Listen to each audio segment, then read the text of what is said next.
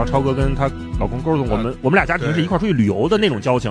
我跟星光又是发小，嗯，然后超哥跟星光也认识，所以就一下就把局攒起来了。我们就是困在五环内的，但是又进不了三环，就不像这个看看理想现在三环内，哎，我们压着边儿，对，紧挨三环。对，嗯那你三环又进不去，所以就是困在三环和五环之间的这些互联网年轻人。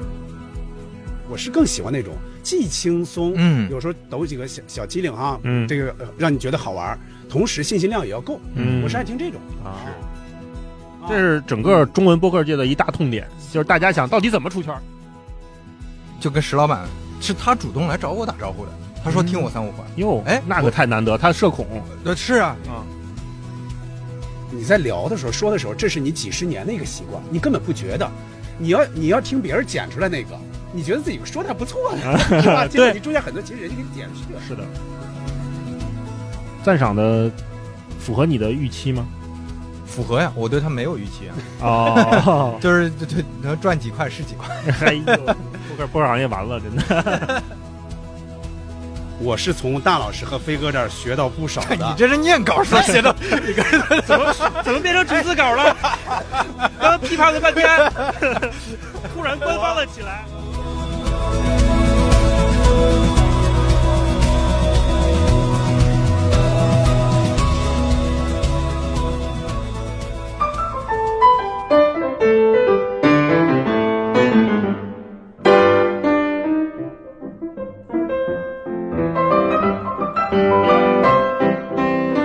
欢迎收听《西四五条》，我是今天的主持人捕头。这个呢是我们一期非常特别的节目哈。首先在内容上，我们这一次不聊文艺作品了，我们要聊聊播客这件事儿。更重要的哈，更重要的哈，我们请到了两位重要的嘉宾，一位是播客文化有限的主播大一大老师，Hello，各位朋友，大家好，我是西四五条的听众，我是杨大一。还盘我们一下，你看啊。另一位呢是远道而来的播客三五环和半拿铁的主播刘飞飞哥。嗯，大家好。嗯，非常高兴在这儿跟能跟捕头和大老师聊一聊啊，哎。然后我也是西四五条的忠实客气了，因为我平时听这个呃，像这个三五环的时候，我有时候想，哎，你们其实偶尔会有一些文艺类的，呃有一说点像跟黑灯的，是。跟那个毛东你们也聊过，毛东聊过也聊过，其实会有，但是你们是偏理性，就是是对聊完这个，比方说喜剧的事儿，另外还得聊聊商业上啊，呃对什么之类的，所以你们那个我们听起来非常高端，所以听着就有钱。我我之前对你们跟那个北京电台连呃串台那个哦印象很深，哦聊聊脱口秀嘛，还有相声聊了一些，对，那一期还真是在北京电台录的，因为是那个其实是一个电台节目，你听他那个主持节奏哎呦，给我馋坏了，我也想去。能上电台多好呀！咱也不让叫电台了，我还不能上个电台。真正电台。嗯啊，行嘞，那我说说缘起啊，嗯，为什么要录这么一期节目哈？为什么呢？啊，嗨，捧哏了开始啊。跟这二位主播的播客比起来呢，我们西四五条只能说是脚步播客，知道吧？真是啊。但是呢，我呢，从我开始录播客两两年多前吧，嗯也是在大老师的那个帮助之下嘛。嗨我开始录播客的时候，其实我经常有些小想法。嗯开始呢，我就发在我的微博上，或者发在朋友圈里。嗯，但有时候你发现不那么合适，因为毕竟这个受众没有那么多。对对对，哎您的朋友圈都是演员、编剧什么？也不是。所以呢，今年一来，我就我就重新发现即刻了。哎因为即刻我之前我不怎么在上面发，嗯我我发现，哎，我如果有一些播客上的小想法，我发在这上面很合适，嗯，我就发在这上面了。嗯，然后大老师有时候也看，对我特爱看我发那个这个。圈子里嘛，叫一起听播客，那是人还挺多的。是大老师看完有时候哎点评两句，有时候点个赞，哎就在不叫点评，前几天叫讨论两句啊，，请教两句，对，工作时间那么 闲圆滑是吧？然后大老师前两天就跟我说，嗯说哎，你看你平时这个想法挺挺多的哈，是我我就说我那只能算漏见啊，说你这想法挺多的，有没有可能一起聊，就聊这这事这事儿对，聊一起正好了，哎，就说我我求着捕头老师录一期。对对，因为飞哥正好这两天出差在北京，哎所以我说那可太好了，我说我经常听你你们那三五环嘛，啊。对我我跟大老师本来就是约个咖啡吃个饭，他说嗯。你来录个播客，然后对跟捕头聊一些，哎，你就就顺看多好，便就来了，对，就嗯就当是在这儿咱们喝咖啡啊，就在喝咖啡嘛，对吧？嗯，就在喝咖啡，所以我们仨呢就坐在了一起。平时呢，好像我和大老师这个经常聊聊的多一点，和那个飞哥还真是第一次见，第一次聊哈。嗯是，而且我要顺便说啊，虽然这一次算我们播客邀请你们两位啊，大老师和飞哥，但是借用那个录音间呢，还是这大老师所在的看理想的标准的、专业的、高档次的录音机。哎，我这边录边流哈喇子呢。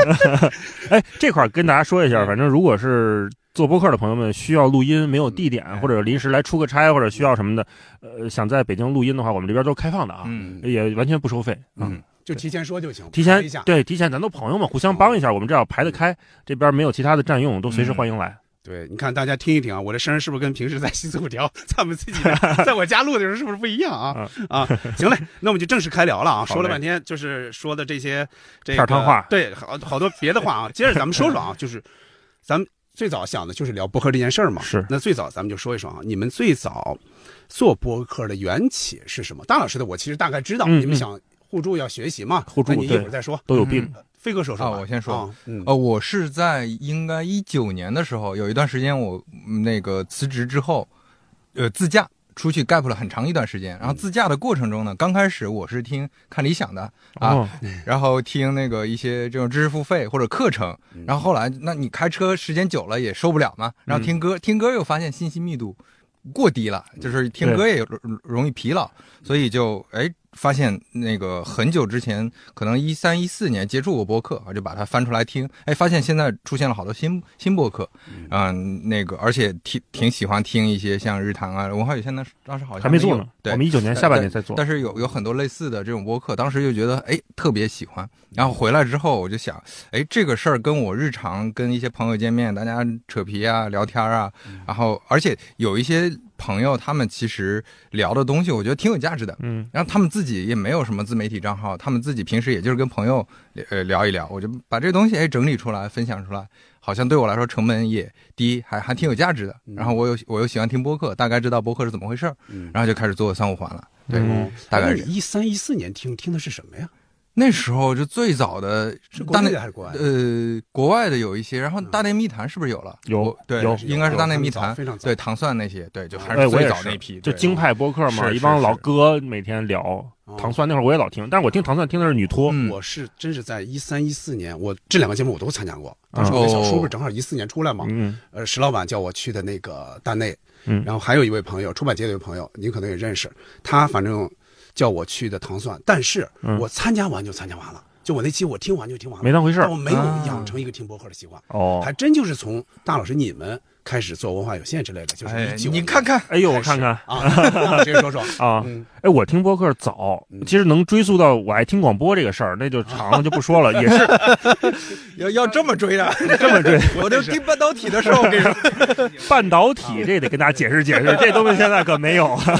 嗯，我也是一三年、一二年那会儿吧，应该是我毕业，嗯呃，研究生毕业工作，然后进入媒体行业，然后我就开始听一些糖蒜呐、糖蒜里边的女子脱口秀。嗯那会儿大王、喵姐、端姐他们弄的那女脱，我觉得哦，怎么这么逗啊！而且都是北京的大姐嘛，他们聊天就都那氛围特好。然后后来又发现，现在一个节节目已经不更了，叫《照唱不误》，嗯我不知道可能可能是老听众听过，嗯七个梦可能听过，七个梦你在听吗？七个梦简直没有没有他没听过的，对啊，照常不误呢是哥仨，也是好朋友，呃，聊天儿每次也都是闲聊，北京孩子特别逗，我就特别羡慕。就我想说，我也是一北京孩子，但我肯定没人那么逗哈，没人那么多故事可聊。我就说，那如果有机会能跟几个身边的朋友一起弄这么一个得多好。嗯后来又听见日坛了。日坛，我觉得他就是到了下一个阶段，就日坛大内那会儿，他们基本上采访啊，就是像李叔和小伙子老师，他们就是很有技巧的在访谈了。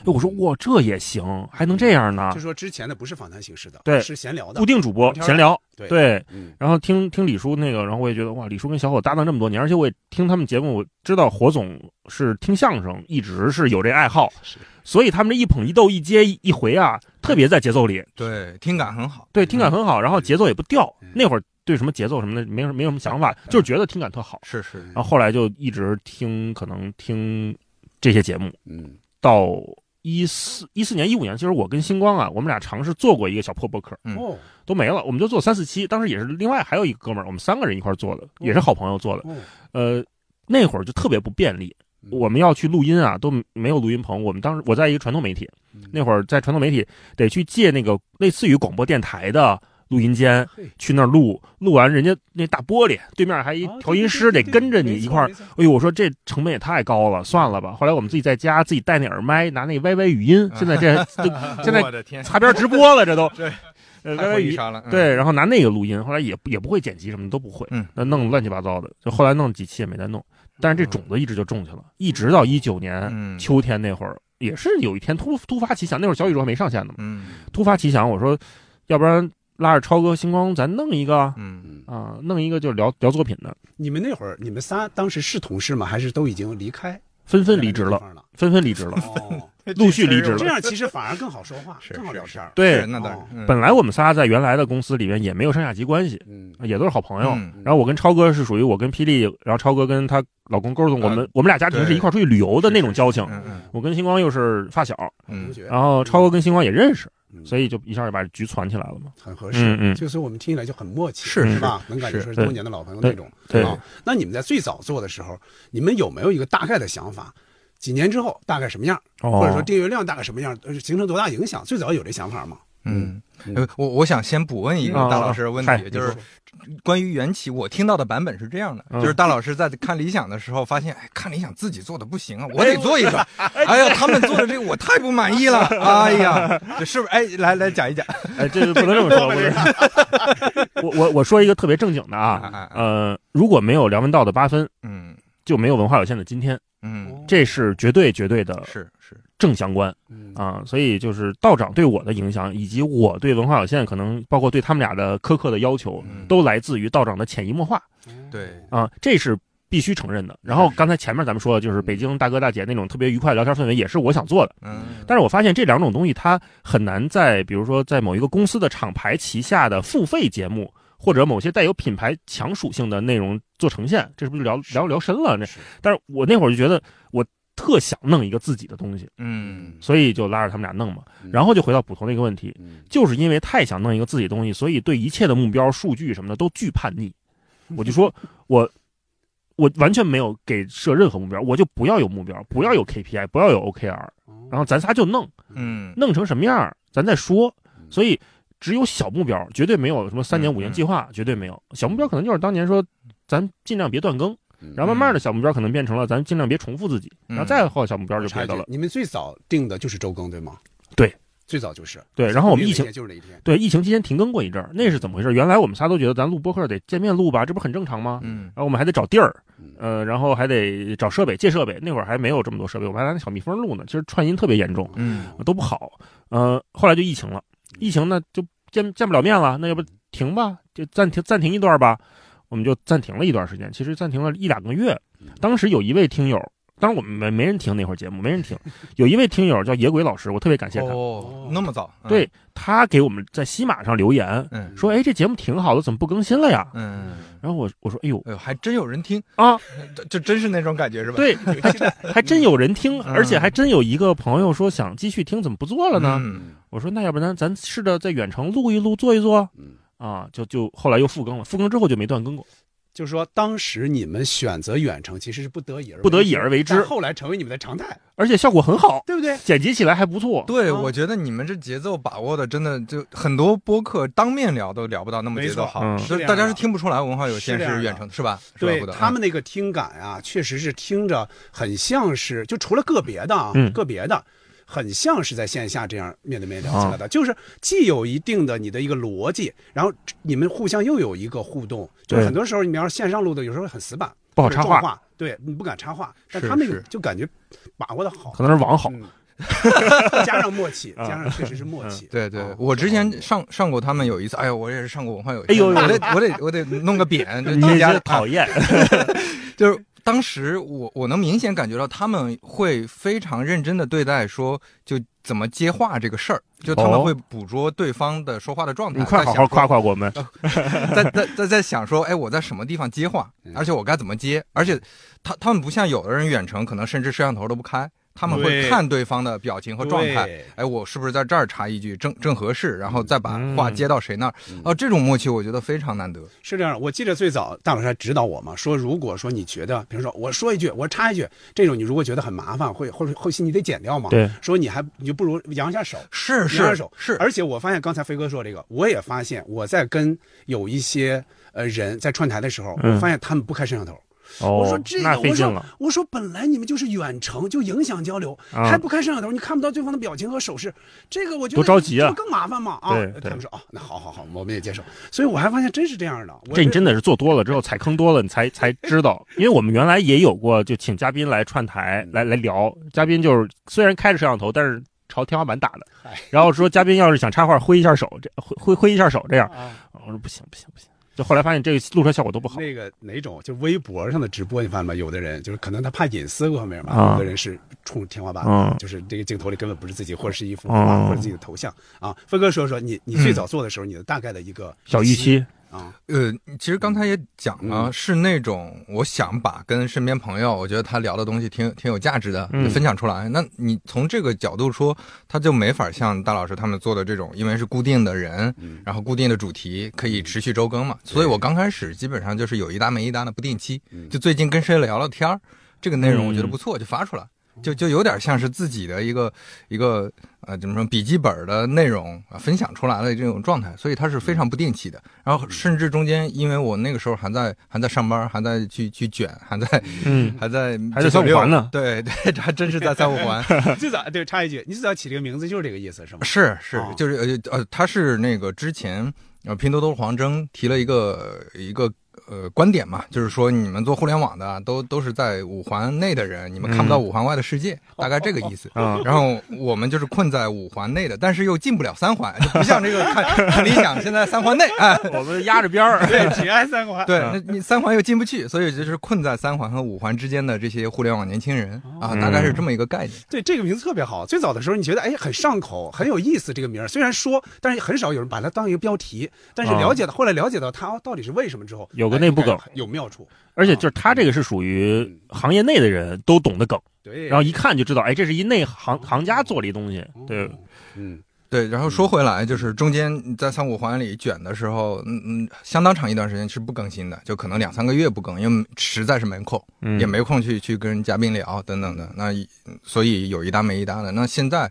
呃，相当于个体户了，呃，出来了，从大厂出来之后，就更新的频次会变多一些。但是甚至还做又做一个，啊，对，又做了一个，那那那 那个是对，就就学习大老师他们又做了一个半拿铁。嗨，半拿铁在我看来，它它是一个就访谈更多，还是你这两讲商业故事哦啊，商业故事的。对哦，是这样，就是三五环它是一个对谈的，它非常依赖嘉宾。嗯就是我是期待说挖掘一些，就刚才提到的那种，我我还是有一些呃微小的想做一些微小的工作的，就是嗯 这个嘉宾他本来不会讲的这些东西，不会对外说的这些东西，我能不能发掘出来？哎，做事情的方法，做产品的思考，他对行业的观察，呃，能不能做这个事情？所以呃，可能非常。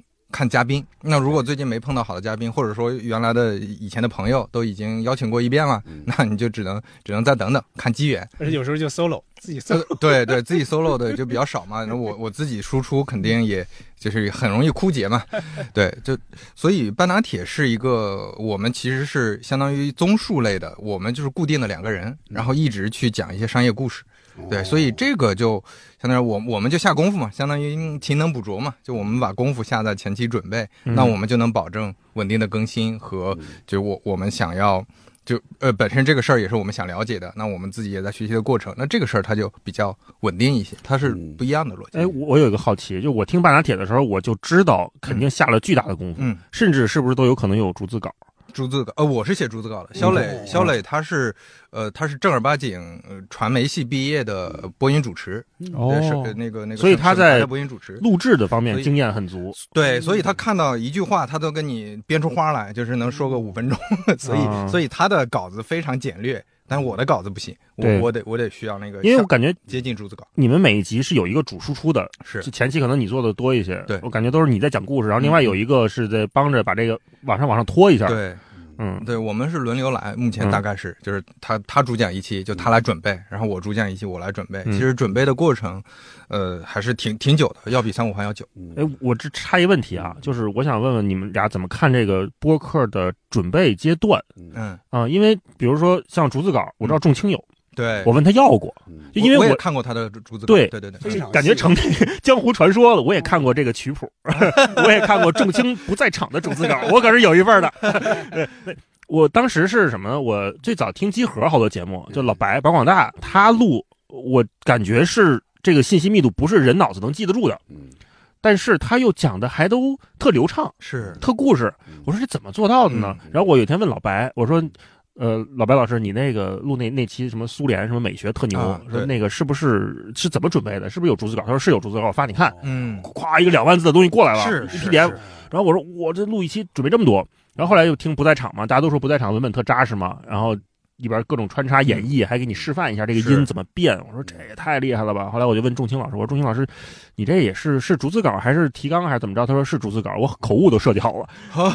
当然可能是开玩笑啊。对对，然后那然后我就说，这一批创作者嗯。进来之后，这个生态会发生变化。嗯。因为原来你像嗯。咱们一三年、一四年听那会儿播客的时候，就是闲聊。对包括现在我也知道很多播客，他就主打的这个闲聊，就是他对主播的要求特别高，嗯。你必须得能接得住，然后你必须脑子里有一个自己的提纲，然后一直在问，然后再台台话什么的。嗯，然后。但是现在它有可能带来一些误解，就是大家以为播客就是闲聊，嗯。播客就是无主题闲聊就可以作为一期播客，对那个阶段呀存在，但是好像过去了，嗯它很容易被比如说像半打铁这样的就是高密度信息的信息量信息量给取代掉。对对对我顶掉了包括之前跟小宇宙的像 Case 啊，像芒芒他们聊，嗯就是可能大家会觉得播客倒不是说闲聊的不好，而是说它太同质化了，会导致很多新进来的，不管是听众还是主播，都会觉得啊，播客就是这个东西。甚至品牌，哎，他们就哎对，包括品牌，他们就去模仿和去认这这么看待，但实际上这就是音频节目嘛，嗯就音频节目该怎么搞？你像闲聊，之前也没有这种东西，嗯。但是他就能做到比可能比部分郭德纲相声还好、嗯。好笑还好玩儿。真是作品感。啊。哎，对这种作品，那就有有价值。包括那个前两天我跟黑猫侦探社的那个咪咪仔仔聊，嗯。他们也是，他们做罪案故事，那可不是说就是随便抄一个公众号讲一讲就行了，嗯。他是直接去调那个当时国外的卷宗，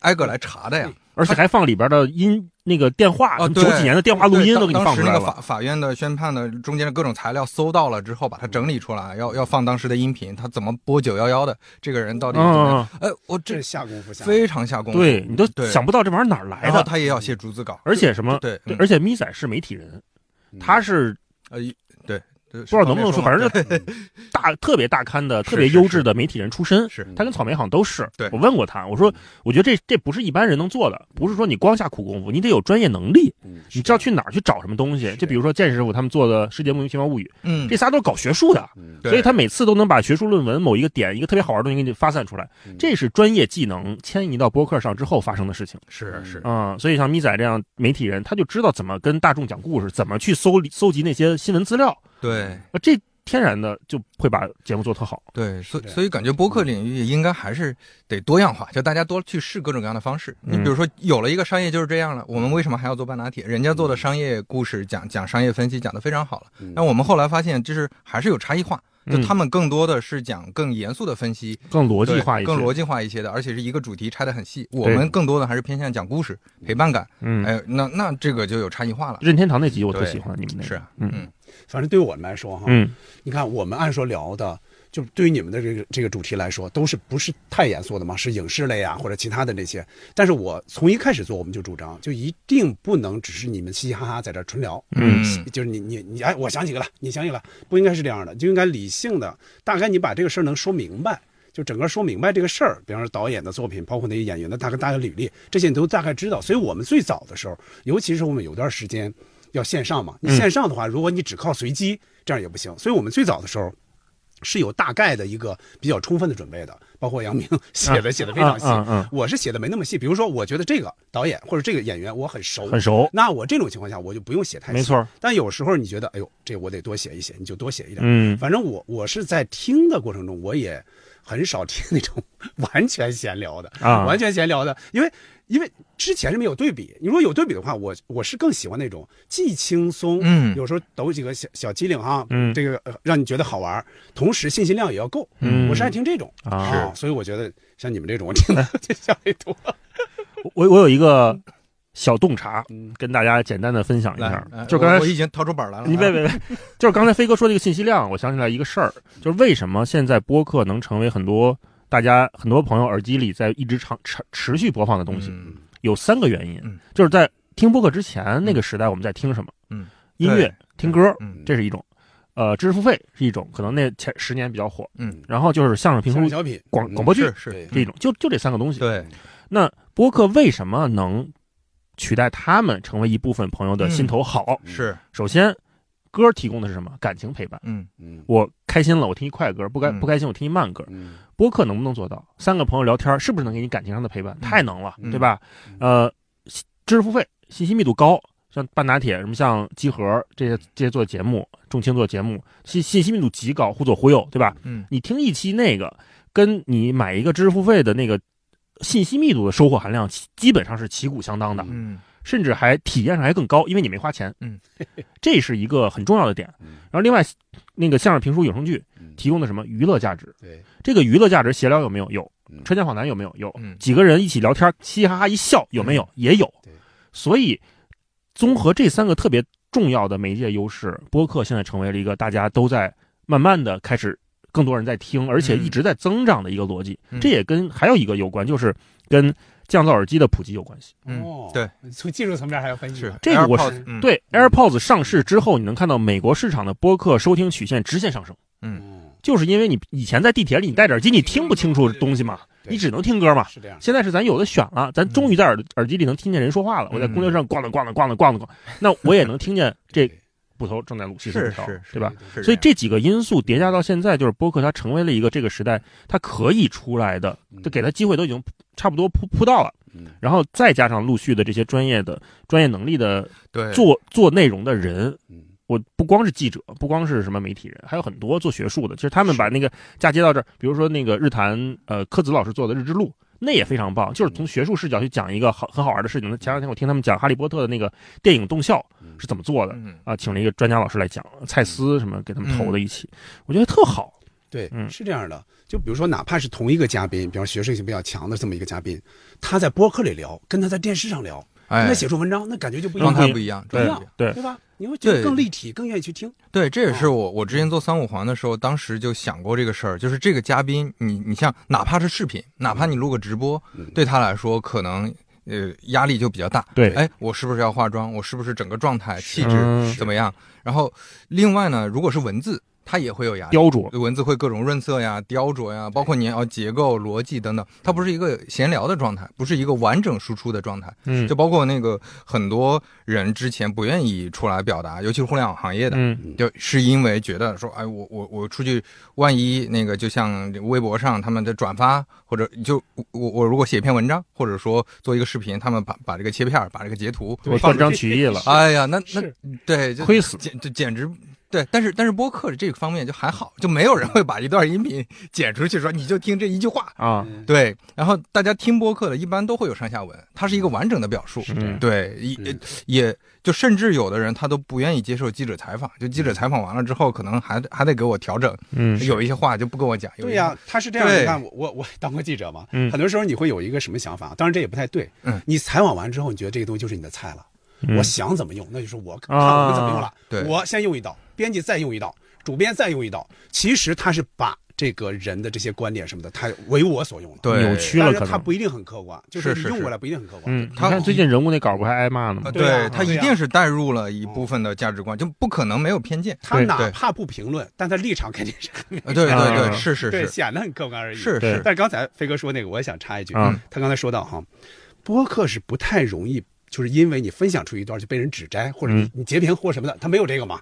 但是我觉得这个吧嗯，对于播客这个事儿啊，也不是完全的好事儿，传播就有问题了。传播，是是没错，嗯是这样的。对，啊。这是整个中文播客界的一大痛点，就是大家想到底怎么出圈儿。喜马好像去年前年推出来一个，就是你哪一句你可以把它呃，可以可以分享一个这么啊几秒钟或者呃一分钟以内以内的那么一个小段儿，好像是有，但我看也很少有人在朋友圈或者是嗯，你不说我都不知道有这功能它。是有是有这么一个的，哦，它是有这么一个的，嗯嗯，没那没什么用。对，但但我觉得要真的让播客破圈，还是需要好内容。就是坦白说，之前的内容特别单一，并不是说不好啊，就是特别单一和同质同质。化，那大家就选一个听就行了。那剩下的需求还是靠刚才大老师说的，我可能听郭德纲乐呵一下。那哎，现在闲聊出来了，对它就替代了一部分听郭德纲的场景。没错。哎，那未来可能是有一些知识付费的，那像像刚才大老师也说了，有一些节目越来越信息密度高，那听感也越来越好，它就会替代掉那些精精美制作的一些知识付费的嗯栏目。就我觉得还是内容多样化加内容品质要有要求。对，嗯，而且很多做知识付费的人，他现在开始下场做播客了。是你比如说翔总，对吧？李翔对之前做翔餐，现在做高能量，是那就是一个很很典型的，他那套手艺就直接迁移到播客里面，那信息密度肯定够嘛。是是，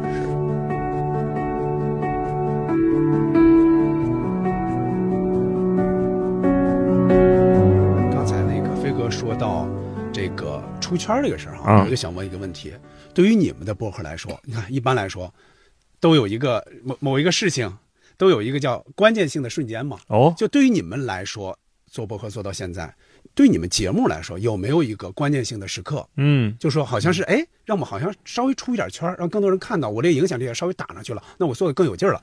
就对于你们来说，分别是哪哪一期或者哪几期？好问题。你你先说一个你的嗯，对，我们呀，啊。我们应该呢，就是因为梁左老师那几期，哦。因为因为正好那一年那期好赶上了梁左老师去世二十周年嘛，嗯。我们就连续做了，就那一周，我们本来是周更，就是从周一到周五，我们连续做了五期，就纪念梁左老师的节目，而且很多都是原声啊，就一些一些重要的一些嘉宾去聊他嘛，这个在别的地方是听不到的，嗯。啊，所以所以因为我们是因为那个，就小宇宙给我们推了一下，做了一个专辑，还有专题对吧？啊，吧？很多人是因为那个知道我们的，嗯，那那个你呃，那嗯。我追问一句，嗯。做的时候你有期待吗？就是他后来的传播结果符合你的期待，超出了还是低估了？咱这么说啊，就说你只要我觉得你做一期你认为不错的，我我经过了一些努力，或者说我请请到这个嘉宾，我觉得聊特别好，我也下了很多功夫，我觉得你多多少少你就会预期他大概会稍微扩展一点影响力，嗯。但是有时候不是这样的，所以说一次一次这样之后，我也、嗯。我也我也不确定，就是梁左老师这几期到底能怎么样，其实我是不确定的。哦，但是后来证明，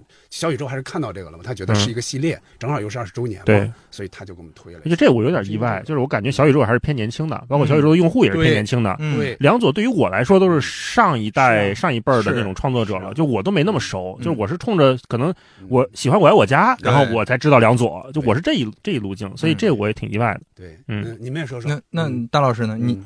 我我特别好奇，你们有没有突然就类似说，哎，原来他也在听我们，这就好好这种神奇时刻。原来小宇宙也在听我们，哎，我我记得我记得 是我们第一次上小宇宙首页。啊，那一期是枪总的文案的基本修养，嗯。我们聊那本书，但是那会儿你们影响力已经很大了呀，没有没有没有，不大，这是哪年的事儿吧？多多少期啊？这？不是两年的事儿吗？两年前吧，两年前，两年前两年前就啊。刚做了一年半左右，一一年不到。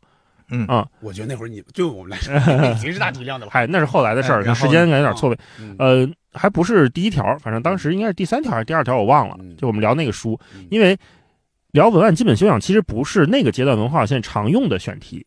我们那会儿还是聊自己的舒适区的，比如说聊我们看过的一些书，什么嗯。林达呀，什么这些，我们特别喜欢的偏文学的啊，或者是这种内容的书。然后强总请您吃了个饭，所以 强总打钱啊？没有没有，那会儿跟强总也认识，但是完全没有跟他说我们要聊这个事儿我们因为我们三个都是做过文案这些工作，写创意啊什么的都做过，对，正好包括我现在还是在做这方面工作，所以我们读那个书就有点像一个工具书，然后里面有很多确实启发到我们的点，我们说聊一起，然后那期就是我们也没想到他就上小小宇宙首页了，嗯然后从那之后，可能那接下来的一年半左右，可能基本上是每两三个月能上一次首页，嗯。大概是这个频率在在推荐我们，包括后来唐诺老师阅读的故事对。啊、那一期上了首页对，我我应记得应该是嗯。就觉得好像被更多人看到了，嗯，而且说实话，你们文化圈现在也不用上首页那个那个推荐，你永 永远在最热榜，只要一更新在最热榜上。对所以我我有时候会想，小宇宙它这个推荐到底有一个什么样的标准和玄学在里边？嗯嗯。就是我是觉得大体量的，他可能真不用推了，对对。除非他觉得，除非他觉得这个哎极好，别人做不出来，我给你推一个，嗯是。是，否则你们用不着，你们就已经在每 每期更新到最热榜上，对，他是刻意做的。半打铁我嗯。呃在三十期之前也是嗯。差不多每隔三四期就会被推一次，哦。然后到了三十期之后就见不到了。啊，就是因为开始上扶持上来了，扶持上来了。对对他觉得我，你看，包括你看，咱们今天录，昨天，包括今天早晨嗯推的这几期，你发现他们有的只有上千个或者几百个订阅，嗯但是他也给推一下，对这个策略是对的，对合理我。还我还很认同这个，就是多样化嘛，让大家看到。因为你想一哎，想，你的订阅表里边，很多时候你发现你最早怎么注意到他的，都是通过首页推荐推荐。是他既然推，说明他肯定有一定道理。那尽管这个可能平时我根本不关心，就这个这个领域嗯，那我也听听。哎，我也是这个想法是不是啊？，对。哎，你听觉得不错，哎，得你看订阅一下他用意，他这目的就达到了嘛。而且我通过他们那个首页推荐，确实发现了很多嗯特别好的播客。是嗯是，嗯啊，飞哥也说说你们的对于三五环和巴南铁大概呃对我我我想说的是，倒是真没有哪几期特别那个嗯呃，就就像大老师说的那种，就特别突然觉得哎，就就破圈了或者怎么样。但是我有几个瞬间嗯会觉得哎，挺挺神奇的。原来原来这个内容还是被这么多人听到。比如说之前有一次参加那个 Podfest，就是 JazzPod 办的那个，呃，碰见哦，石老板，不是小宇宙办的呀。这个还用烂了已经。啊 然后当时就碰见石老板了，因为哦因为我长期就是那个单立人，包括那个六兽老师也是我前同事，就是都是一些老熟人，我也很喜欢他们做的各种播客，包括闲聊啊这些。然后就跟石老板是他主动来找我打招呼的，他说嗯听我三五环，哟，哎那可太难得，他社恐。呃是啊。啊，是啊，然后他其实他是跟猫柱老师打招呼，哦。发现我在旁边啊，就是 少了一句顺手带了我也听过你继续说这事儿啊。对呃，像三顿半的老板吴俊，就是其实我是做互联网圈的。如互联网圈如果认识一些，呃，如果发现一些那个，呃，比较厉害的人啊，他知道我这个可能，呃，因为我之前长期做公众号或者什么，这个我我不是特别意外。但是因为我三五环本来就是讲商业、讲互联网的比较偏多一些，嗯哎，发现像三顿半的老板也在听。那他是消费行业的嗯这这这种那个翘楚嘛，然后他做咖啡这个行业跟我其实原来没什么太大关系，但是他他他也会听，嗯。哎，让我觉得哎这个连接也很有意思，因为我也长期喝他们的咖啡，嗯。对，哎，就这这些瞬间，就包括前前阵子最近的一次这个瞬间是，呃，字节有一个 HR 挖我说你要不要来 TikTok 什么的，我说嗯。我现在个体户嗯不不会去了。嗯，然后隔了两天他说哎。你你是半拿铁的主播呀？不是我是你们忠实的听众啊，哦而且发了个截图，他确实七七留言，有有一个留言还是进了热评第一的，哎呦，就是到这程度，嗯哎，我就觉得哎这挺神奇的，很神奇，很奇妙。对，哦所以就是嗯我觉得是这些瞬间让我觉得说，哦，他他的真的是能能相对还是破圈，能到一些原来想象不到的人那边。嗯嗯，没错，有了这种回应也好，或者说呃一些推荐呀、一些这个 影响力的提升，确实你就会感觉到我看到了一点光明。反正对于我们来说啊，嗯刚才我回到刚才那个哎。就是梁总老师那几期，你就因为你看我们是在那一年的一月份开始做。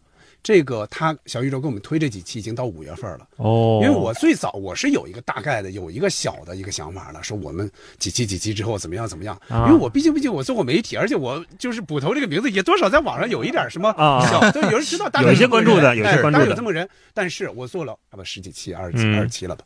就觉得，哎呀，这什么时候能能稍微让人注意一点啊，对吧？哦不是说我们自己在这自嗨就完了，嗯对吧？哎，那个是给了我一点信心，嗯这个不得不说是这样的。嗯那再往后之后，很多人比如后来留言或者进群之后，有些人就说哦，我是哪哪个哪个听到你们的，嗯那很多时候就是人们就知道就是这几期。嗯嗯，确实你做是播客有遇到过刚才飞哥说那种奇妙的连接瞬间吗？哦，这个应该也有吧，但有时候你判断不好，他到底是是是客气还是什么？有的时候是这样，啊，比如飞哥 就当真的听就当真的听比如飞就是大来跟我说，飞哥也听你们的，啊所以我就想，人家听我们这个干嘛呀？啊，是这样啊，嗯有的时候这这个呃，但是是挺好的一个连接，非常好的一个连接。我跟飞哥的连接也是通过播客。嗯，是我最早是怎么回事呢？我哎，对我夸你啊，对吧？你且听我说呀。我当时是有事儿要求飞哥，嗯是我们当时在做看理想的 APP，我们对这个产品的那个规划，就整个产品互联网产品这个事儿，我们不懂，我没有一个人特别明白这个事儿，而且当时还有一个负责人离职了，所以我们那会儿在物色人选，我说你想挖刘飞啊，咱挖不起，但是请他给咱出出主意，或者说给咱看看，给咱把把脉，这事儿或许行。嗯。我说那但是呢，我也不认识刘飞，我只是听过三五环，我觉得他在这方面肯定有他的想法。我说我能不能试着联系一下？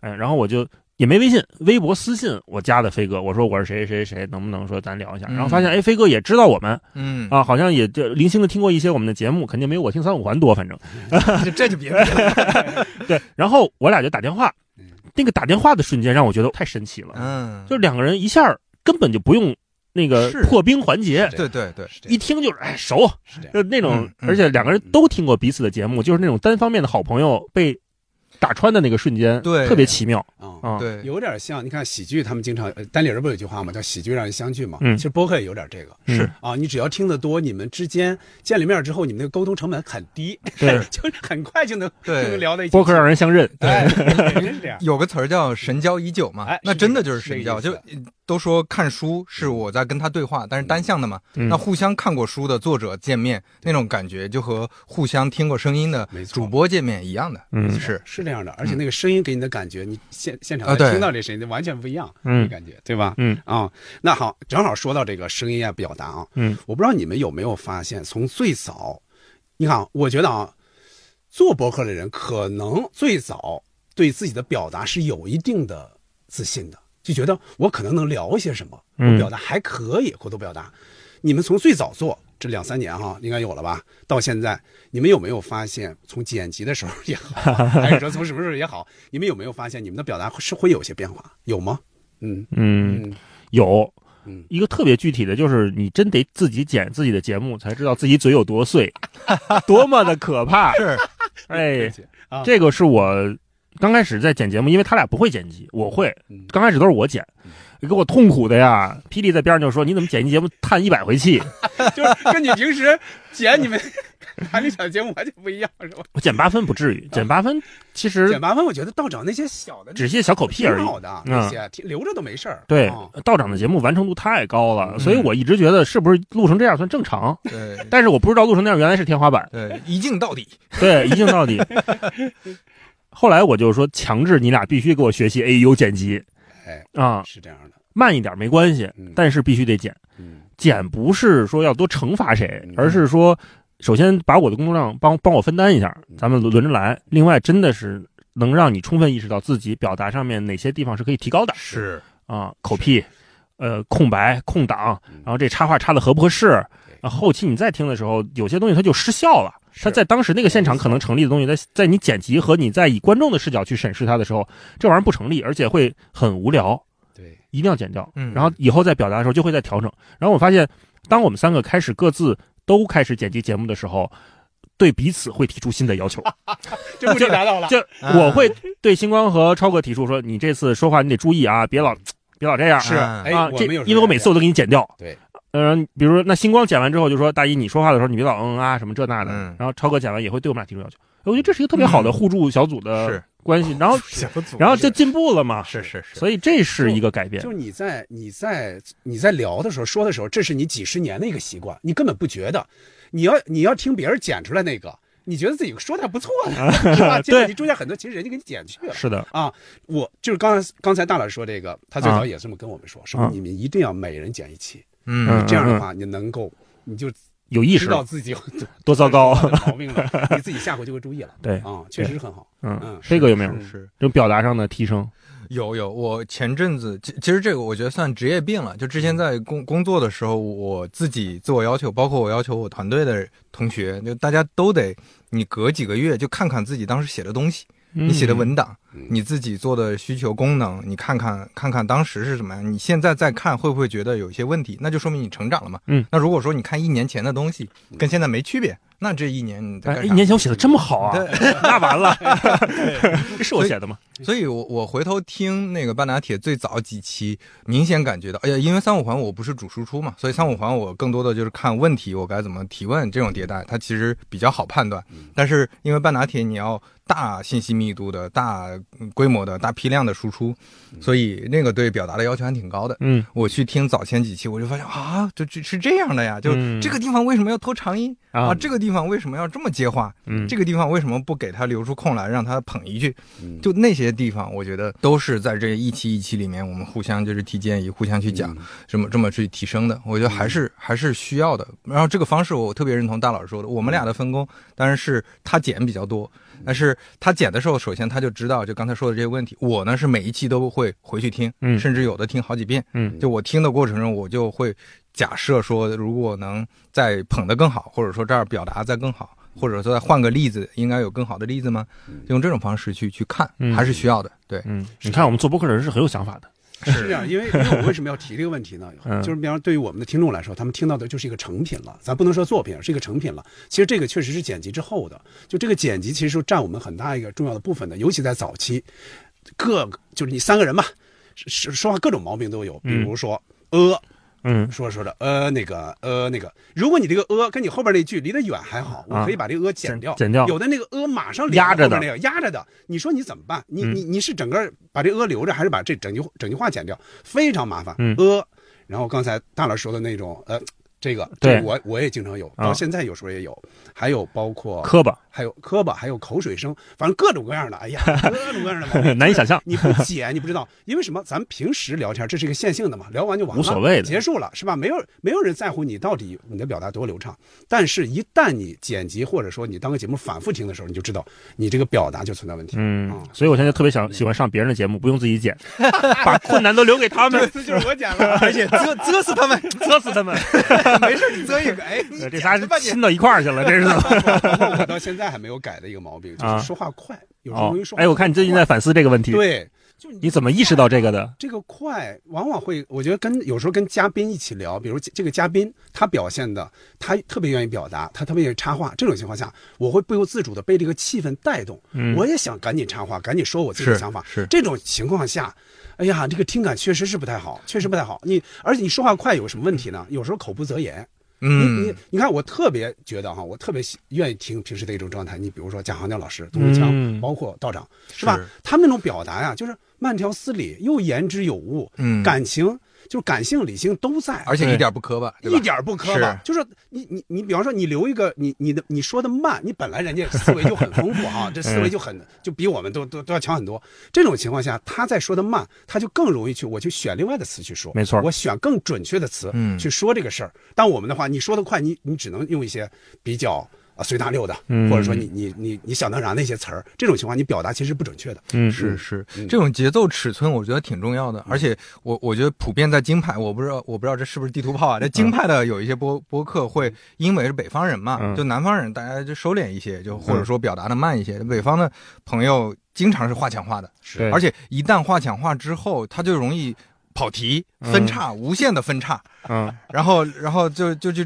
哎呀，就那种状态，我听的就很难受。我们的节目就叫跑题，跑题大会。啊不，这这是另外一回事儿对，你就像比如想起来就是枪总他们那一期啊就直接就跑了，就就就是你跑的太厉害了，有时候听感是不是那么，而而且会有反啊。复打断，打断这个事儿对听感的那个损伤还是挺大的，确实。就是我们聊天的时候没关系，我们聊天就感觉大家朋友嘛，嗯就随便说了，就是对，但是从听众角度讲会，对听众角度就是，哎，我我正听到一半呢，而且你这听起来很不礼貌，就感觉你们两个好像在吵架，这整个听感就开始不一样了。是这样的。尤其是你的这个播客，比方说受众开始多起来之后，他就不是老朋友在听了，嗯，他有更多的陌生人给你带着一种不能说敌视，他平视你的时候，审视你。在审视你的时候，这种情况下，那就给你挑要求就更高哎要求会更高的。嗯我提一个也同样被审视和评价的人，就是道长，嗯啊，他也呃因为录对谈节目挨过骂。嗯。哦，对谈节目不是每个人都会挨骂吗？对谈节目嘉宾有的时候啊 观点有问题呢，是。或者观点受争议，很正常。对，但是道长他的节目，我发现我做过一次测试，嗯。嗯，他特别喜欢嗯，哦。他特别喜欢在嘉宾说的时候，嗯，哦，对对对对，飞哥说什么我就要表表示肯定嘛，嗯嗯嗯就鼓励对。方。对这个呢，原来是我会给他减掉几乎三分之二的嗯，哦，可是有的时候啊，他录音自己录音录音机忘了开了，我只有一条备份的音轨，嘿，啊两条是叠在一起的，这个嗯毛剪不掉了。嗯剪不掉的时候，我就会看到评论区明显会有一批朋友出来说：“道长能不能别别嗯嗯，嗯？”就这他还解释过，他说这是他的一个表达习惯，是为了让对方能更好的说下去。对对对是嗯这在我们平时聊天的氛围里面是没有问题的。对，但是我从听感上，我不知道这个听感从哪来的，有可能真的是归功于我小从小听相声。嗯，就是你一个捧哏的人呐，你也不能太贫，没错，对，你不能什么都来。没错。是，是，所以这个节奏，我原来是一个在潜移默化的过程当中，我会给它剪掉那么多。嗯。在我们录文化线的时候也是这样的，嗯。录的时候会频繁的嗯。嗯，但是因为我们仨音轨分着的嘛，所以在剪呈现的时候，我我肯定起码剪到一半的嗯。嗯，我有时候也会想这个嗯的问题，为什么呢？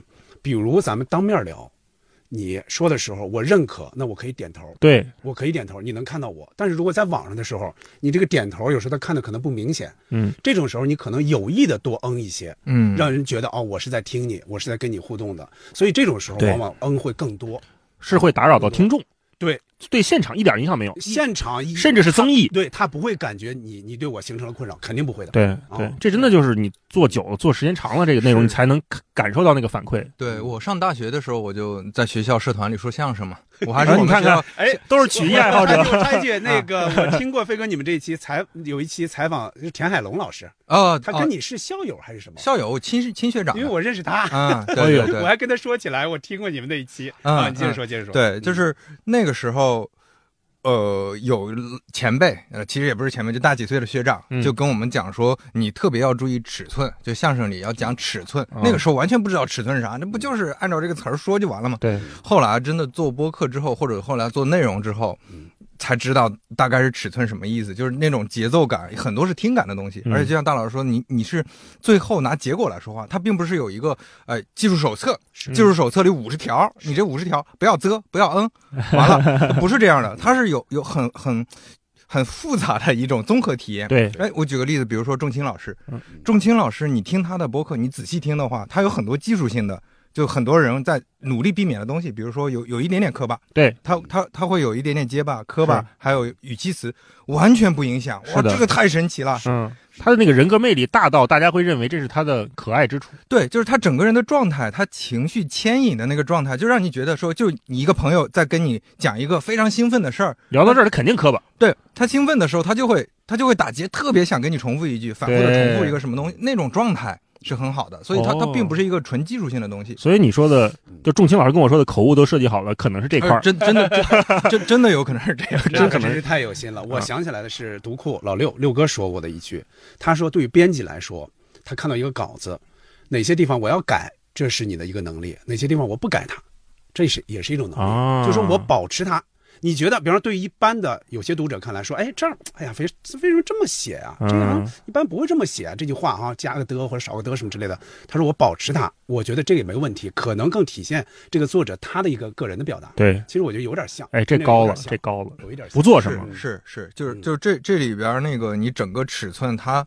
呈现出来的可能不光是每一句的表达，嗯它可能包括整个结构、整个情绪等等，它可能最后就是还是回到前面大老师说，你自己剪，然后自己听，对反复剪、反复听，你就知道自己的问题出在哪儿。你盘你一期节目，你觉得你哪期节目做好特别好，你就反复盘它，你总能发现一些问题。对，嗯是这样。是哎啊说到这，我想插一个，我嗯就刚才飞哥说到尺寸，我觉得播客也特别需要一个拉片儿大会。嗯哦，怎么说？我因为平时主业在这边做播客开发嘛，商业开发，我之前一直觉得播客这个形态内容被低估的原因，是因为大家还不够的认真，或者说可能有别的方式更认真来做这个东西。一方面是刚才我们说大量的专业的人进来啊，另外一方面是大家对这个内容的态度，比如我我经常拿那个奇葩说举例子，或者讲脱口秀他们举例子，嗯他们一篇稿子改到半夜，啊，只为在台上呈现这五分钟，嗯播完就过去了。是那该人家火呀，活该人家红啊！人家这么努力，这么认真，那么我们做播客有没有可能也，不是不是不是说搞得这么变态啊？那你能不能像人家那样去有属于播客的方式去打磨内容呢？嗯那么是不是可以有一些成熟的媒介形式供我们参考？比如说，我前前一段时间跟另外一个我们商业项目的一个团队，包括带着甲方一起，我们拉了一集片儿，是甲方参与一起录的。但是录完之后，甲方认为，呃，还有我们编辑都觉得这集录的不太好，但是整体哪里有问题，并没有一个特别具体的感受。啊我说好，那咱们坐下来，咱把这片拉一遍，是咱就在这儿，咱仨坐在这儿听刚才咱们仨录的原声。嗯播着播着哪里出问题咱暂停，或者我认为哪里节奏不对了咱暂停，为什么会出现这个问题？这块为什么不该接话？其实就像一个很粗浅、很粗浅的拉片儿一样。如果有这样的方式让大家来听这个节目，就像杂志社有选题会嘛，嗯啊呃，脱口秀也有这个呃线下的那个开放麦，嗯对吧？也有路演，嗯呃，喜剧大会有那么多次的路演，对为什么播客没有这种东西呢？嗯那如果有的话，是不是能帮助节目更往前走一步呢？我不知道，嗯但是我愿意去试一试。是最近我就特别爱爱琢磨这些事儿，哎，嗯反正我呀，刚才大老师说这个，我也有点小体会。嗯比如我哈，按按说现在我们已经做了一百多期了哈，按说剪辑不应该再出什么大的纰漏哈，嗯大的问题。但是有时候我会发现，还会有些小问题存在，比如说。呃，你这儿你这儿切了一刀，你切了一刀之后，你不能把后边直接就提过来，嗯直接提过来，它后面中间会有时候听感会会啪有一个橡皮筋儿的声音，对，所以你必须给它往前拉一点儿。嗯有时候发现没有，我说你是不是有点着急了？这一期、嗯啊，说这有那么几个听感是不太好的，嗯就是说这种就是尽量，咱们已经知道怎么做了嘛，因为最早你不知道怎么做，现在你知道怎么做了，就就不要这样了。嗯或者其他的那些，我只要反正我只要说听，我每一期。首先我自己剪出来，我自己肯定会听一遍嘛，有些什么毛病嗯大概会听出来。再一个，比如他们剪完之后，我也会听一遍，大概我会说一下，嗯哪怕不改，我会说一下哪些哪些。我说咱们不要瞎客气，嗯不要瞎客气了，现在都已经这么熟了做一百多期了，不要。你就按理说哈，我们现在又不挣钱，又不什么的，我不应该提这种 要求哈。啊但是我觉得咱们既然做这个事儿，作为作品认真对待哎，而且你又不觉得这个事儿给你日常形成了多那么大的负担一个负担，一个困扰，我觉得那咱就把这个事儿给它做好往好了做呗。啊。嗯其实每个人也都是很认真的，有时候可能因为忙乱，可能哪一点就没有太注意了。嗯嗯，是，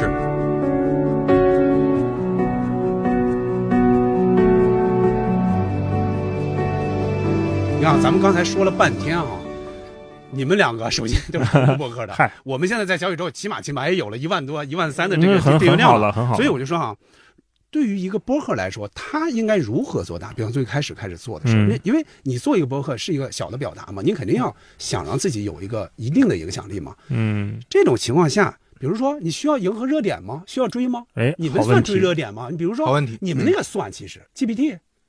你们啊你们追热点其实追的还算比较多的，呃，也不也不是特别多，我我觉得应该这么看，追不追热点是播客圈的一个长期问题。或者说嗯跟你做的内容有关系。就是我这个内容不断的出新闻，是是吧？是啊那你像生动生动早咖啡，它就是个 讲新闻的播对客。对我这个事儿，我就先回答追不追热点这个事儿。我觉得就是你你只有一个条件，这个条件就是当你追热点的时候，呃，当你追热点的时候，你的内容不影响你之前的这个内容的定位，也不影响你的整整个内容品质。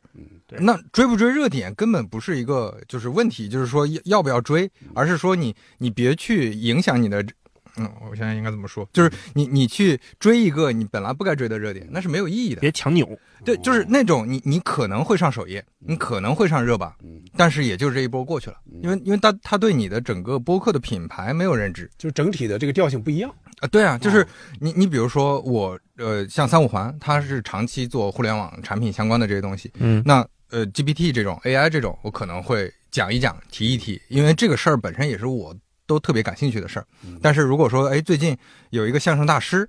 啊、有有一个事儿什么出来了，那我硬去去讲这个东西，那就很奇怪，就可能这一期大家也会去跟着听一听、看一看，但是接下来之后，大家就就这些人是不会留下来的，嗯，就他们他们因为喜欢听相声来的人，就发现哎这个博客其他也不聊啊，对那没有意义啊。听众是留不下来的。我。插一句，就这种情况下，你你对一个播客的选择其实很谨慎的。如果他只聊了这么一期，你看他其他期跟他没什么关系，是。啊你你根本不会订阅他的对，而而且最近我们特别，我上次还跟大老师说说呢，我最近我我跟肖磊，我们特别看重那个打开率这个概念，哦就是你订阅的人里面有多少他会看你的，是就是就有有很有可能，因为订阅播客这个事儿啊，其实你会发现取取关播客、取消订阅播客这个事儿，其实很多人不做的，对但是他如果是因为热点来的，他就点了一下订阅啊，就放在那儿了。然后其他他其实还是通过首页那些分发去看的话，那没有意义啊。就你这摆的十万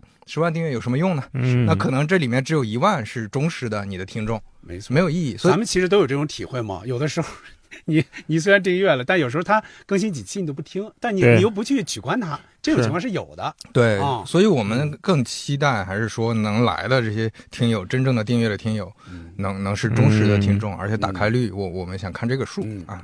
飞哥说的这个有一个前提，就是你首先找着自己播客的定位是什么，你擅长做的内容是什么。是我经常遇到一些朋友说：“哎呀，这个播客不知道怎么做呀，我不知道聊什么好啊。”这种问题就是一个很，我觉得是算前期的问题。哎，那一开始你你建议冷启动的时候追热点吗？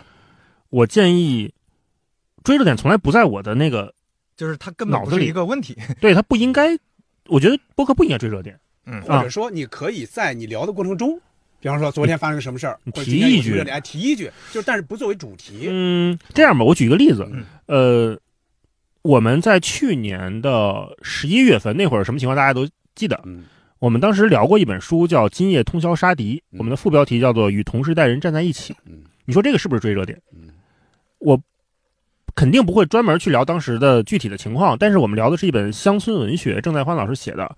他写的是，呃，可能跟我们一样，就可能三十岁或者二十多岁的乡从乡村长大的年轻人们，他们是当代的生活状态是什么样的？这一代人，他们恰恰是中国当代这个年龄段的大多数，可是他们的需求、他们的想法、他们的意见，并没有被看到，并没有被重视，甚至从小被忽略。当这些人长大之后，他们会怎么看待这个社会？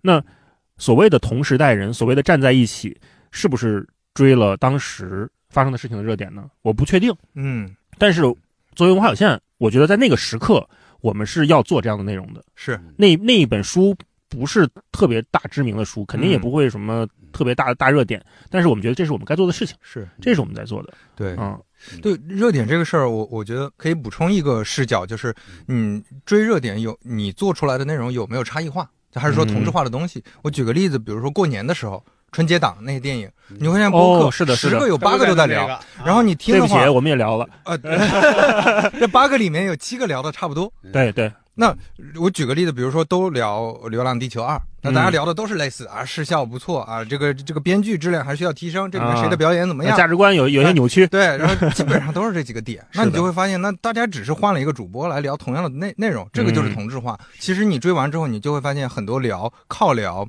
流浪地球二》火的一些小播客，那很快又又没什么播放量了，很正常。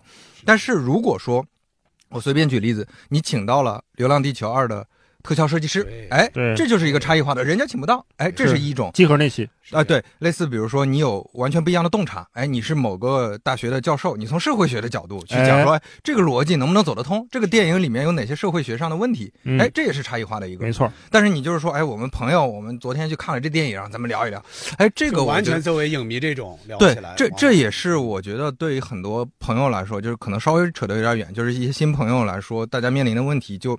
就像我们经常开玩笑说，一个大学生毕业之后创业，所有人想的都去开奶茶店，因为你、哦因为都太同质化了。前两年是咖啡馆，对，然后然后对于做播客来说，你会发现刚毕业的朋友想到的，首先想到的也就是聊影视剧，嗯然后要么就是聊那个情感，要么就是骂老板啊，就就就是这几种 啊，就是这几种。对，有有有些节目可能是这这仨话题轮着来。对嗯 但但是这种我觉得是容易同质化的，因为你很容易枯竭了。就刚开始起量是挺快的，嗯，但是你聊几期，大家发现你就还是聊类似的东西。而且这样非常容易形成什么状态呢？嗯，就每个人说我求快就完了。这一出来，我赶紧，我们赶紧聊一期，追一个热点，就是有可能小宇宙会推啊什么之类的。他因为小宇宙的三个推荐，往往有有一个会有时效性比较强的，嗯有可能是这样的。但你也得聊得好啊，你不能说你哦，你纯粹在那聊着玩，说我看了哭了什么的，你你肯你肯定对对哦，就通常来说，大家都想聊热点，但是聊热点的这里面一定是最后慢慢的有差异化的那些嗯博客的更能留下来嘛。嗯嗯，顺着飞哥这个说，我最近听一个节目叫做《没折腰 FM》，我前两天还跟身边的好多朋友在安利这个影评播客。那个主播是空山一个女孩，她应该是做电影记者的，我也不认识她，但是我因为有一期她上了小宇宙首页，呃，是她找了两个同样同样是做电影记者的朋友来聊当时是怎么给电影写软文的嗯这个事儿。那我说，哎，这个事儿没有行业内的人出来说过呀，挺有意思的，而且一听就知道他们肯定是干这行的。是，后来我又关注这个播客，发现哎，他是个专业影评播客，甚至他还提到了胶片。嗯我知道胶片之前是跟波米他们做一反派影评嘛，那一看就是一个圈的人。嗯他最近出了一期节目，是聊《正义回廊》这个电影，哦，香港的最近很火的一个律政片。嗯。呃，就像飞哥说的，这个片儿很火，很多人都聊。嗯。但是你看专业的从业者进入这个话题之后，他打的角度是，他从《正义回廊》梳理了香港三级片的一个发展脉络。嗯。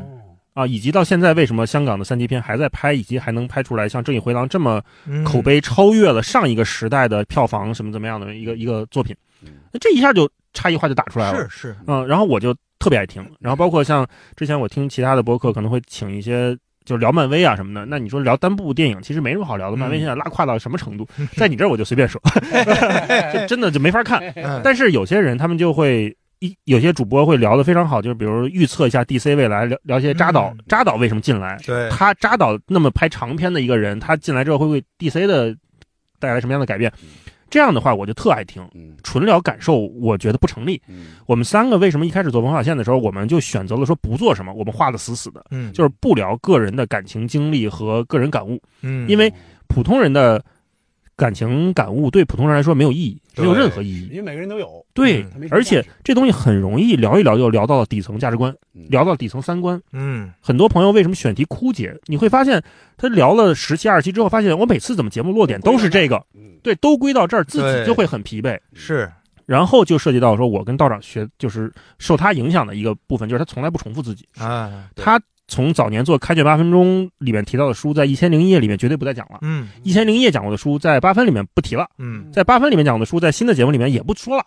他必须保持一个大量的输入。后来我们想说，文化有限，我们为什么聊书？就是我们下下苦功夫呗。我们每周读一本书，这事儿，在目前做播客的朋友里面，可能大家还没那么多时间来，或者是精力去去去，在这上花时间。嗯那我们在这块儿，咱把这事儿就下下苦功夫，咱咱咱笨鸟先飞行不行？嗯所以那就就这么做下来了呗。嗯，嗯，我我正好我插一个问题啊，哎，你们有没有遇到过那种哦，我准备读读这本书了，结果发现它没有你预想的那么值得聊，嗯。或者说你们三个人里边有一个或者甚至两个人觉得，哎呀不行啊，这个这个嗯，这个我聊不出来什么东西啊，我看着无感，嗯这种情况怎么办？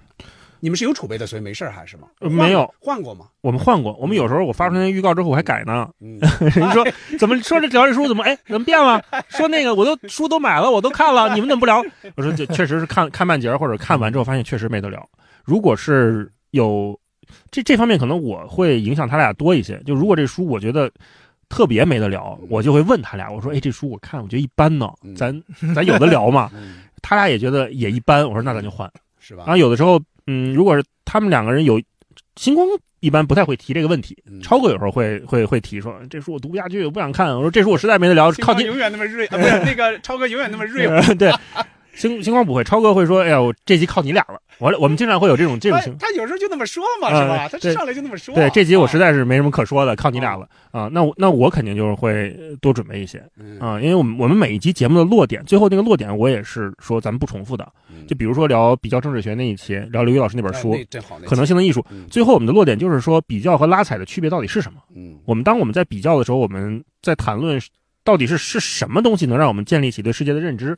嗯，这是每一集节目那个书的落点。就刚才我说正在欢今夜通宵杀敌那个，什么叫做跟同时代人站在一起？嗯这个落点是我每期都要不同的，不不去跟以前重复的这个我我插一句，啊。大老师刚才说的这个吧，我特别注意到了。嗯，就我有时候特别爱听你们那个，就是专门去拉出来一个一个一个一个说法，就是啊咱们一起来聊聊这个事儿。啊就，说这个事儿可能是书由书看书的时候想到的，哎，对对但是跟书又不是完全完全是适合的。哎，每个人都有感受。那个说那一段我特别特别喜欢。啊，有时候你们读的时候，比如那块儿走神了那块儿我可能哎，我可能这个书我可能看的少，或者没有看过，嗯或者怎么样，我有时候会觉得我的听感可能就不像前面那个。哎呦，我觉得这个特别吸引我，就这种啊，是是是特，别喜欢。哎，我有个问题啊，嗯，就你像半打铁是我我跟肖磊我们分别准备，嗯。所以另一个就是捧哏嘛，所以无所谓，内容就是你你定基调，嗯。你定结构，嗯。你定怎么讲，但你们是三个人轮流来讲，那有没有出现过那种你们实在就觉得这个这个上面我们的看法也太不一样了，没法讲了，已经有这种情况吗？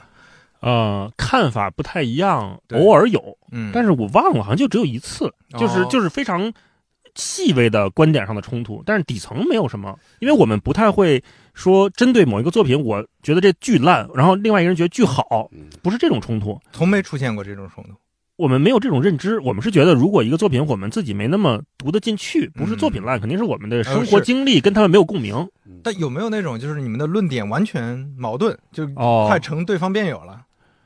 嗯、我们有设计过类似的环节，设计类似不是我我们有不是我我们有一期是专门想做成一个小辩论的环节，啊。就那次是跟来都来了嗯。串台。啊，哦，，Clubhouse 不是特别火吗？嗯。我们就说星光是一直因为是不是苹果手机，所以他没法玩 Clubhouse。然然后后有印象的对，那一集我们就是另外我们一共四个，一共五个人串台，我们四另外俩俩组队，我跟尼寇一波，然后丸子和超哥一波，嗯。我们做了一个对方的辩论，就是说说服说服星光要不要玩 Clubhouse，哦一个正方一个反方啊，这种我们是试过，但你说那种特别观点相左的，好像还没有，嗯，因为我们好像那没有太太大太圆滑了，这个太圆滑那我由此想到我们这个啊，啊，你看我们一般现在聊的是经典作品嘛，经典作品就是我们三个应该是都喜欢的，嗯，不喜欢的基本上就不去聊。嗯经典作品也经过了一个时间的一个考验嘛，它已经留下来了，嗯我们去聊。所以看我们，我们有时候听那个叫“来都来了”，是叫哎，叫来都来了不，不是来都来了。我们有时候听那个叫“多说一点”，多说一点就是冠儿冠儿老师他们是是是聊的那期，嗯，他们你看只聊新作品。对，我们呢有时候也会想，比如说这个重启人生要不要聊？哎，我就很喜欢啊。但你看我也想听你们聊啊或者没，有时间，没看或者就觉得看一点无感，哦是很就是新作品是往往可以出现这种情况的，嗯容易出现这种情况。所以你看我们现在聊新作品少，但有一期我们聊了，这是杨明提出来的，说陈建斌要导一个新的，叫第十二回。这种情况就风险第十，一回吧，第十一回，对不起，少多一回少这个我不剪，这个我不剪，留着。哎你看啊，你看我们聊过，你看我我都没我的印象没那么深了，嗯，说明什么呢？我当时我就其实心理上稍微有点打鼓。哦，为什么呢？你确定了这期，我们没有，我们又没有背，还没看呢没有，都没看呢。但这个选题确确定了，哦，下期就聊这个。哦那有风险，这种情况下就有问题了嗯，对，啊。杨明他是比较喜欢这种气质的，但是我就不是很喜欢。嗯小静呢就处于一个中间的状态，嗯所以那期你看我聊的就哎没有那么感，没有什么感觉。你对一个影视作品的不喜欢，是觉得它无感，还是觉得它这怎么那么讨厌？呃，我说的不喜欢呢，比如说，有的时候我不喜欢一些一些题材，嗯，你比如说《黑暗荣耀》这种，就是这个题材，我觉得让我很难受。哦，但是《重启人生》这种题材就让我觉得、呃、很舒服暖我就很喜欢看。哎，那如果是《黑暗荣耀》嗯，硬聊一期的话，能不能问你，硬硬聊，我肯定也能聊。能不能？问你为什么这么难受？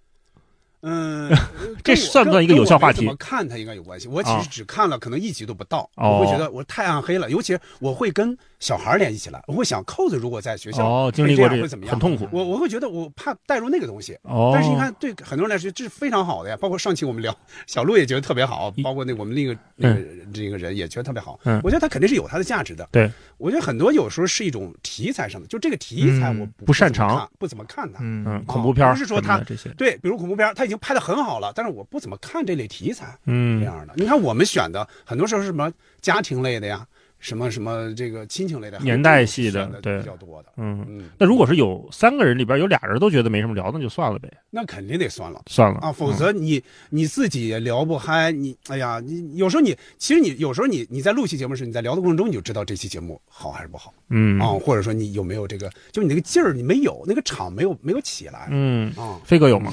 嗯因为我我其实想先先嗯说一说一个点，就我嗯感觉文化有限，你们这个设置。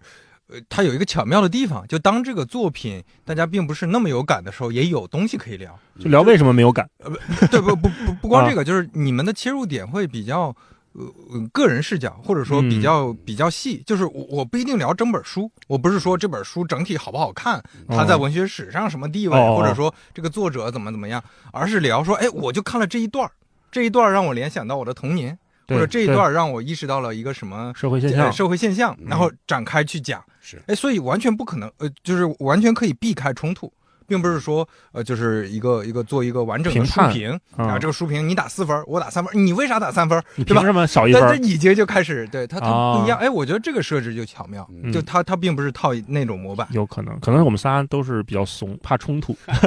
对，其实你们你看有共同的工作经历、嗯成长经历，就这种情况下，他你你肯定是你们底层的这个价值观逻辑是基本上是比较顺的，你们才坐在一起，嗯有缘在做这么一个一个博客。其实如果是冲突特多的，可能也也不会长期做这么一个一个节目了，嗯哎，那半打铁有没有这种，就是一个人特想聊，另外一人觉得无所谓的？一就第一是我们这个模式啊，嗯就是另一个人永远是捧哏，他就只是只只需要说嗨哈哇，这真好笑，去你哎的吧，对激动下来。就就这种东西就像，所以他一般没什么要求。哦，但是呢，这中间也，哪怕你看我们聊商业故事，都嗯。不太存在什么个人对这个作品的这个评价、评判，但是也会出现一些一些冲突，比如说出现一个品牌，我、嗯。我讲的是我这特别兴奋，我觉得这品牌贼好，创始人特别牛逼，他就会觉得，哎，这个我我试过不行、哦，啊，然后。嗯，之前讲鞋那一期很很明显嘛，就是嗯我说我特别喜欢 New Balance，他说，哎呀，New Balance 这个牌子我看着鞋都挺土的，我觉得，我当时我就想掀桌了，那然后然后怎么办？然后怎么办？然后我们就把这个事儿变成一个梗，放到节目里了。嗯我说那听听友们，大家去那个 show notes 里去看一下，哦去评论区评判一下，评评理到底这个鞋啊是谁是是是谁说的还是对我我说 肖雷，你这是没有审美，你就喜欢那个斯凯奇那种大 大布头的那呵，种。得斯凯奇也不高兴了，你半打铁悬了啊，我跟你说。哎，就是。所以这个就变成一个好玩的事儿，就也就这、哦。就就我觉得这就是半拿铁这种氛围，它嗯一个好的点。就三五环是没法这么聊，它比较轻松，所以它适合这样。就有是些东西插科打诨都完全能放进去，对。哎，那捕头老师，我顺着这再继续问，那比如说你觉得重启人生特好，你特想聊，嗯。那有没有可能，比如你拉着别的朋友来你们这儿聊，然后比如说杨明有一个特特喜欢的陈建斌的，他拉别的朋友来来你，看啊，你看啊，这个其实是我近期或者说有一段时间以来，其实是嗯说困扰也好，或者说我经常想这个事儿也好。嗯你看啊，我经常想这个事儿，我们仨聊，就很多作品，就经典作品能也能聊起来嘛，嗯很多也能聊起来，包括之前喜剧里喜剧人的书里也能聊起来。嗯但是我会发现，比如小宇宙推我们的，包括一些呃，有些人觉得哦，我是因为谁谁谁的访谈听到你们，知道你们的就这种情况下，我会怎么想呢？我会觉得，那除了我们常规节目之外，我一定要拓展拓展我们的选题。所以这是我，嗯这也是我想问你们的一个问题，就是说，对于你们来说，它当然有一个总体的一个你的一个选题的一个把控嘛。你比如说，对文化有限来说，那就是聊书。但是你看，你们有时候会聊我春天春天特辑啊、春天特辑啊，秋天特辑会聊这个。所以说，嗯我觉得它有时是一种调剂，但是呢，缓一缓，比如说，如果你差出去太多，是吧？差出去太多，了，我就觉得，哎，那我平时听那个怎么突然出来这个了？所以我我有时候会想这个问题，我到底我应该是差出去，我因为我也认识一些人嘛，对朋友圈的一些人，我有时候会觉得，哎，我觉得这个挺有价值的，我应该跟你聊一聊。我你有做过一期吗？嗯啊，而且杨明和小静有时候都不参与这个事儿的，是我就直接跟他聊的是对谈、啊。呃，他们俩这种情况少，嗯是少的。我不知道这种情况应该算是是什么呢？他们自己心里有点怯，还是什么？比如说，我跟杨明不止一次说过，我说你摄影这个事儿吧，咱们在这个节目里不太好去展现。你有没有可能去找一个摄影的你圈里的一个人，你就好好聊一次摄影这个事儿？我们其实聊过一次，嗯我们仨聊摄影的经经验嘛，拍照经验。其实我觉得听感不是那么好，嗯我觉得你就找一专业的，就信息量稍微大一点，有没有可能？他反正一直在这找，一直没找着。摄影那期数据好吗？一般，啊就我们仨聊那个一般啊，因为他不专业，嗯就是聊的我们三个的，你从小到大你的拍照的经历啊，嗯大概或者说你自己认为拍照有个什么你自己的小想法、小技巧，嗯啊，所以有时候我会想这个问题，你们会想吗？就是这个选题的一个稳定性和它的一个，有我要岔出去，就是嗯这个、好问题。啊明白会有吗？啊，我我想先问你俩一个追嗯，提前的问题，你们有没有在自己博客里面的选题黑洞？嗯，怎么就定义？一谈某类话题，就没法聊。一定一定垮，或者说是数据一定不好。嗯，你们经过验证的不好我三五环如果找不太熟的嘉宾，嗯大概率会卡。哦，对，是这样。嗯这样对就是说你的这个默契，就我也会想这个问题，呃，就是平除除了常规节目，常规节目还比较稳定。如果找嘉宾的话，就这个嘉宾一定不能就是完全不熟嗯哦，你一定要跟他，比如说见过面、吃过饭或者聊过天嗯，一定会是这种的话，他听感会更好。最好是一人有一播客的这种是吧？哎，对对对对，他对他除了注意他的平时的一些呃聊的一些这个干货也好，也会注意一些他聊的过程中的一些小细节。也尺寸。哎表达嗯嗯对对对，啊我们是聊体育，一定歪，哎，这也是我们的一个，哎是吗我？为因为小静他们在央视对呀对呀对呀呃，那个反正有那么几期，哎，为什么呀？试过几期之后，你先说说你们的，说对文体不分家，是啊，你对这是不对，你看啊 这梗，五十岁以上的朋友，你们好。文体不，我是一个德智体美把我气劳啊。把我气咳嗽了啊！你看啊，文体不分家，文体两开花是吧？按理说这个应该是。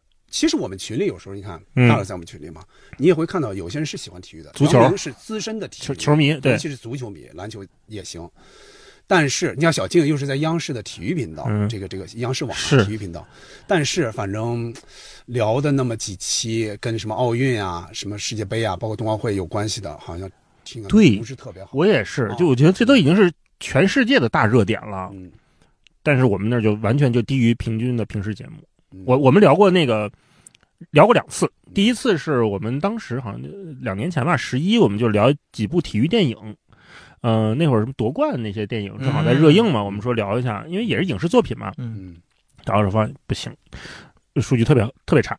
嗯然后后来到了去年世界杯，我们说嗯世界杯这热点，咱蹭一下吧。刚才说蹭热点，按理说应该不是我们文化有限蹭热点的那个东西，但是也能聊，咱就聊几部跟体育相关或者跟足球相关的电影。我听来着，也不行吗？那期我听了，对，然后我还专门选的是高山上的世界杯那个电影，其实特别棒嗯，它又有很强的社会意义，然后有有国家政治意义，同时还有就每个人个体在里面演演的非常好，一个很棒的电影。嗯我好不容易找那个电影，我觉得这个电影太棒了，太适合跟大家分享了，嗯可是也不行。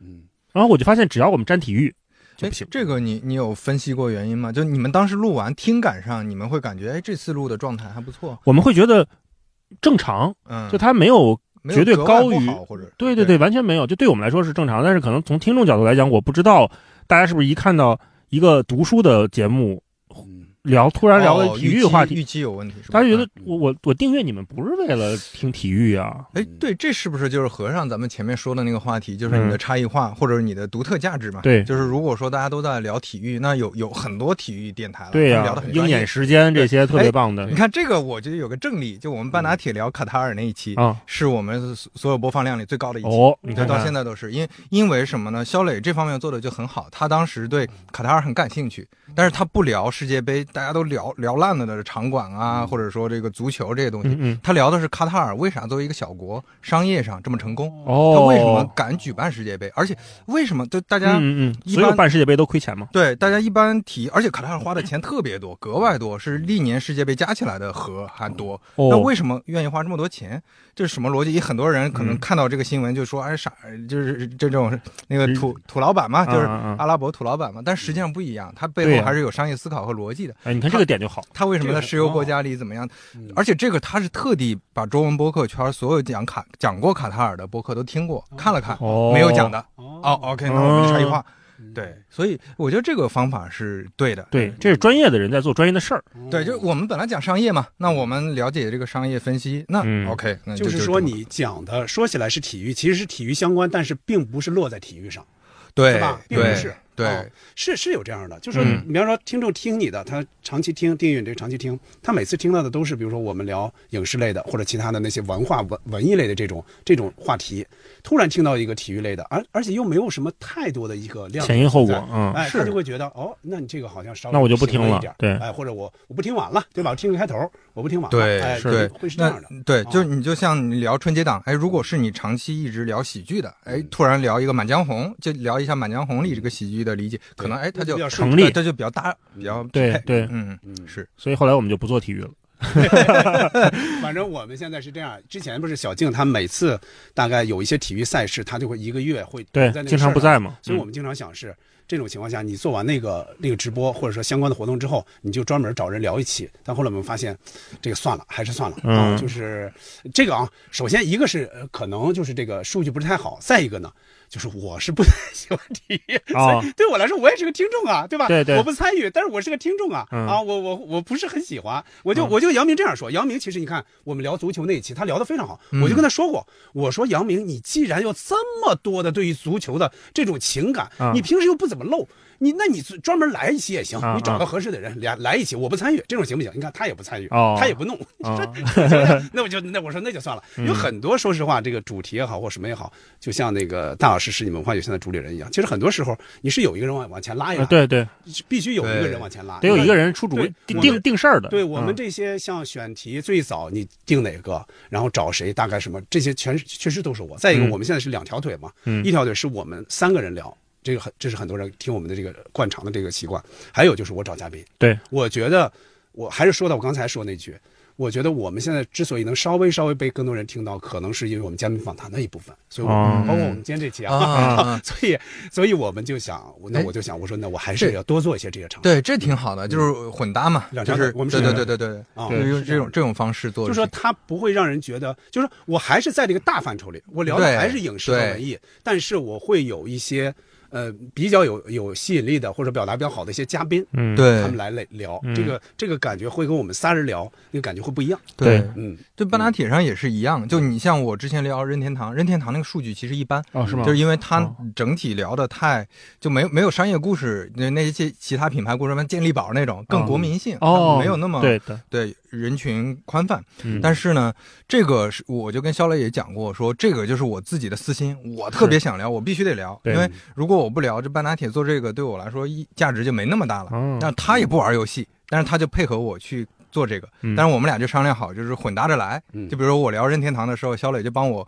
就是相当于背靠背嗯，他去聊一些不至于大家觉得那么枯燥，就嗯。对游戏不感兴趣的人，哇，那那一看他聊这个了，那我这仨月不听了。是。哎，嗯。不要这样，就是这也是两条腿，它成为确实是一个模式。刚才飞哥说，我想起来都来了，他们不是老做金庸系列吗？啊，乍一看，你觉得这俩女孩肯定都特喜欢金庸，对金庸贼有研究，但是你扣是完全不看的。是是是，啊，就是丸子一个人贼来劲，特别喜欢金庸，对每次就是单口，你扣就在外边问小龙女是谁呀、呃 就类似于这种问题啊。对对对我这肯定不是问的，你扣老师对不起，我就是这意思。啊啊大概大概就是我是说就是两个主播，一个特有兴趣，一个完全不熟，这事儿好像也能做。能做能做，就是嗯他他反而有一个很奇妙的化学反应，他们聊金庸聊的想起来一期体验挺好啊这我忘了是不是在呃这个这个叫基本无害，反正是毛东去跟那个张彩玲，还有一位是大王还是谁，他俩是完全不看金庸，啊让毛东是个金庸迷，啊，他说说得特别兴奋，然后边上人就插科打诨，其实这也是一种也是个模式一种这个听听上去也挺好玩的。对对啊对但是我觉得，如果一个节目它一直是这种，比如说有一个人特爱聊，跟那个人永远没默契，或者是那个人只是插科打诨，我说这种这种行不行啊？我也不知道啊，因为我们是不太不太不太敢去尝试这种的。嗯，你看半打铁还能做多久吧？看看行，对不起啊，我我想等一等，录完这期断更了。我们那种，就是如果一个作品如果有一个人或者两个人无感，那这种不要不要，就我们就一般就放弃。嗯其实这种情况我们会放弃的。嗯嗯嗯嗯，当然那种就是说也是有有有你们的一种自己的一个，氛围，但但对听感确实是有影响的，嗯因为我我你像我最近的这个系列聊人工智能，这这更你那是 solo 的是吧？对。有一期那是 solo 的，你那个写竹子稿了吗？呃哦，你说的是三五环啊？那那对我就那说三五环啊呃那个三五环不太用写，因为这些东西我熟，大部分我就写个提纲就行因为我。看就列列的一二三四嘛。对对对对对对，嗯，对，嗯，但是那个半导体，你像最近我聊人工智能有个系列，那那肖磊我感觉他中间都快睡着了，就 就中间，而且而且问题是什么？就我每次聊一小美知道这事儿。呃偏科普的一些东西啊，嗯我们俩都得呃先先把这个话筒撇开，说我给他解释一下这是什么什么东西，哦。然后他就私下再问你这个例子举的不太好，你我我都理解不了，听友也理解不了，你再想一个，再想，就是你们在录的时候会有这个对，对，哦所以所以反复折腾，这个我觉得是是会存在这个问题。哎，。所以有啊这种情况，我就很佩服像道长这种，嗯。他他面前没有一个对象，嗯是不是？对，但是他给你那种感觉是对象感非常是是强对是，我想这个怎么做到的？太厉害了会会写逐字稿吗？他他肯定没有，他最多是最多是有个提纲，然后提前查查一些具体的数据。他说过这个事儿，嗯他说他录的时候一般都是晚上深夜，在酒店里面自己对着麦克风，他会想象对面有一个模糊的人，嗯挺瘆人的，反正。因为对，他会什么，你怎么样，你怎么样，他会你会感觉对象感很强，一点都不尴尬，跟梁文道给你打电话似的。对，咱们一边 是是。你你有偶尔你自己录的话，你就感觉这个太太尬了哈。哎。说到这个，我想起来嗯去年我跟飞哥应该都参与了那个三顿半的那个星球电台，那就是那我是一单口，你那个也是不是也是单口？单口。对。状状态就不一样了，对，状态不一样。那一个人要录的时候，你得把那气提起来。对。然后我我当时写的是逐字稿，因为我太没有单口的经验了。我是每篇都先写好逐字稿，是。然后我给他们看，他们说这可以，然后我就自己就录。对，你说到这儿，我想起一个事儿来，就是嗯。之前有有一次我跟小磊录的时候，我我因为那个电脑屏幕在右边，我就会侧头，嗯。所以那个嘴对的不是不是很正。嗯。小磊说，这样你你哦我我不是因为看电脑屏幕，是因为看他，啊所以他说你你能不能这样，你就看电脑屏幕，别看我，啊哎，就这么一调整，那两分钟就状态就不对了。他说不行，你还是得看我。就没有对象感。哦，是这哦这这个，我觉得一般人是就是很很难做到道长那样，你确实需要个真人放在那儿的，。包括我们有一次，有一次我，因为我们最早的时候，我们写写有时候写逐字稿多一点嘛，包括杨明，他有时候爱写的多，他怕说的时候他脑子跟不上，对他哎写的很细。对有一次大老师就问我说：“这个这个是不是竹字稿？” 啊，听出来了。对，你能听出来，所以这种情况下就不是特别好嘛。就是嗯你慢慢，你可能你竹字稿，你也能给他感觉出来，让人感觉你没有那么明显的那种念的那种感觉。你竹字稿写的得是口语稿，对，得这俩是有有或者说你不一样的有意的中间来一个嗯啊，对吧？像钟情老师来个口吃，来个结巴，故意设计一下。啊？对对对，这这背后，我觉得表达还是确实需要练的，对，嗯确实需要长期的训练。嗯，嗯，就是你你你同样的逐字稿，这里面呢也有尺寸的问题。没错。对吧？你因为一般人写完逐字稿之后再去表达，它很像念稿，嗯很像念稿。这是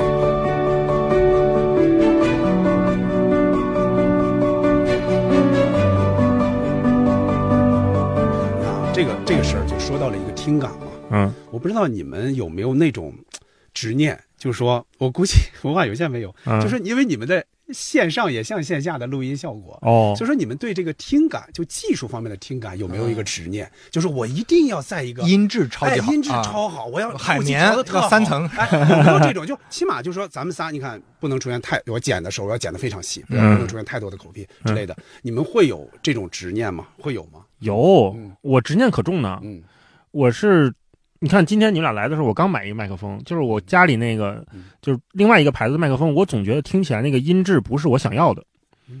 它的音质已经很清晰了，而且我觉得对于绝大部分听众来说，它内容肯定不重要。嗯但是对于我来说，我特别希望它是一个，就是说说大一点吧，我特别希望我们的播客能像听歌一样，能被人反复听。嗯，反复听，你就肯定你设备你录音音质，起码是你自己作为一个歌手，你得喜欢这个音质吧。现在听播客多了之后，我有时候能拼能大概分清楚哪些是这个牌子的麦克风录的，哪个是那个牌子的麦克风录的，哦，然后我喜欢哪个牌子的麦克风的音质。嗯啊。我我这个不是说什么耳机去烧钱去什么没没没那个，就一个麦克风可能几百块钱已经非常够用了。嗯嗯，我我会在意这个嗯，然后像他们俩有的时候也会，我会跟他们说，那个音频文件发过来之后，这次音频文件太空了，或者哪儿的音那个音爆了，或者怎么样，你下次要注意，你要调整参数。即便到上一期，我还我还在跟星光调他的那个参数，会希望他越来越好，嗯是值得一直反复听的一个我东西。插一句，这个跟你做这个行业有关系吗？有，如果你不做这个行业，应该不会那么嗯，严苛的要求。对，比如我，嗨 啊，他那个设备，我之前就跟他说过，你得弄因为我想起来的是什么啊？比如说毛东，啊，他经常在基本无害，我看他根本就酒酒店里在乎就录了，哎，根本不在乎。包括江总他们那个电饭锅，有时候就吃着饭就录。对，就是说你会你会有会有两种想法嘛，哎呀这有点乱，太乱了。但你又想能把这些人凑在一起，能聊一个这个，你觉得哎能听到他们声音也不错，嗯就你你会有一种游离，就是两会有一种摇摆啊。有的是不在乎，你比如说那个最近史岩老师，史岩老师那那个拿一手机就在那录，啊你看效果也特好，就你那个想吃大鸡腿饭 对，是独一无二的，嗯人们不会在乎你那个技术。对所以我在想，会不会就是说，这种呃，你越做的就影响力越大了，你会觉得哦，可能越多人听我，那我听感上我哦会我要保持一定的优势。我我都不是觉得，我是被骂的，必须得换设备。就你你对你你人人家，我当时三五环五万订阅的时候，就有人开始喷了。在我跟你说，在一万以下的订阅，我当时几千订阅的时候嗯无所谓，那我那设备人家玩一下没啥预期，嗯但是人家哇，你一个五万订阅的播客，你这音质这么拉垮，就都在评论区说，那哦这个时候就说明，那你跟预期很不相符了，很多人打开就就走了。说明你该上台阶了。对，所所以我觉得我现在的想法就是被骂了啊，那你就调整一下，就是这个是比较明确。就像你刚才说，比如说我请到一个嘉宾很不容易，对他只能在饭店跟我有个四十分钟的时间，那我只能将就一下录一下。对对，而且你前面可以加一个，可以解释一下嘛对托付一句交代嘛。对，哦然后这这个因为它内容的独特性，大家也不会那么在意。是哎，这这样是可以的。但是你有条件不做，不能七夕这样啊。对你，你没有你你本来有条件这么做，但是因为你不认真，嗯所以导致这样，那我对对对觉得是不能接受的。飞哥说的特别好对，它不是你不认真的理由。对，就是这嗯这是一个预期的问题。嗯，嗯，嗯，就是说你的，你同样的一个内容，你肯定是听感更好，那肯定是更好嘛，嗯大家肯定更接受嘛，对吧？能做到就做到呗，是吧？对，捕头为什么问这个问题？是有什么感悟吗？最近？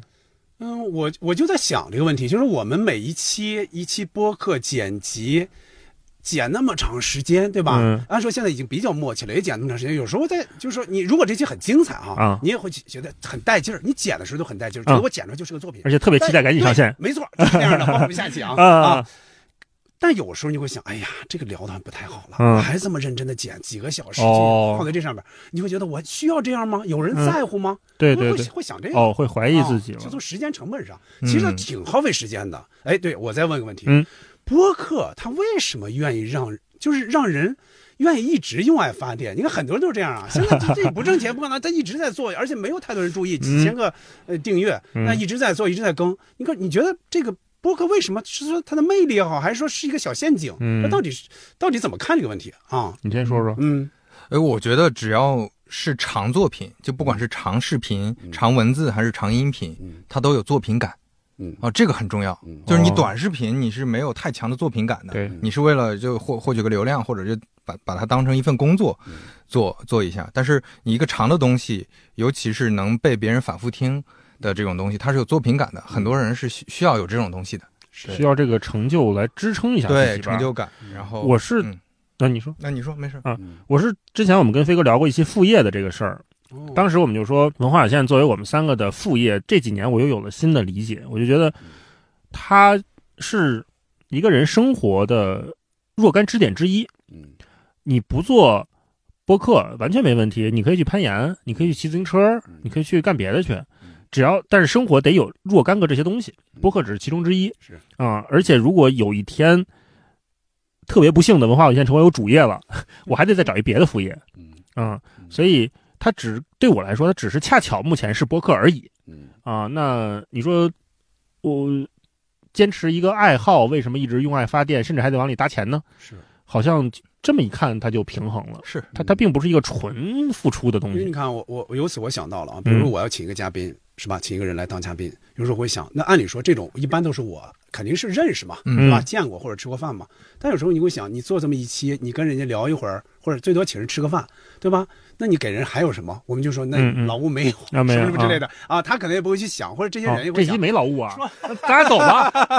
原来是这样，知道博客就是啊。现在就是就是这样一个体量，这样一个影响力，所以我就想，有时候会想这个问题，就是时间成本上，还包括其他的成本上，嗯。会想这个问题，就是一直坚持下去，确实是那样的。你看我们现在也没接过几个。啊，啊，我觉得嗯，如果是按商业来看，那可能是另外一个大话题哈。是，主要是嗯你每期录完之后，自己是不是挺开心的？对就对于我们仨来说，就是你每周反正你你看本书嘛，这看完这书其实就挺开心了。嗯然后能跟朋友们一起聊聊，然后听听各自的观点，然后包括包括我有什么具体的问题想听听他们的看法，嗯这个事儿产生了讨论了就可以了。然后还是刚才那个，就恰巧它是个博客。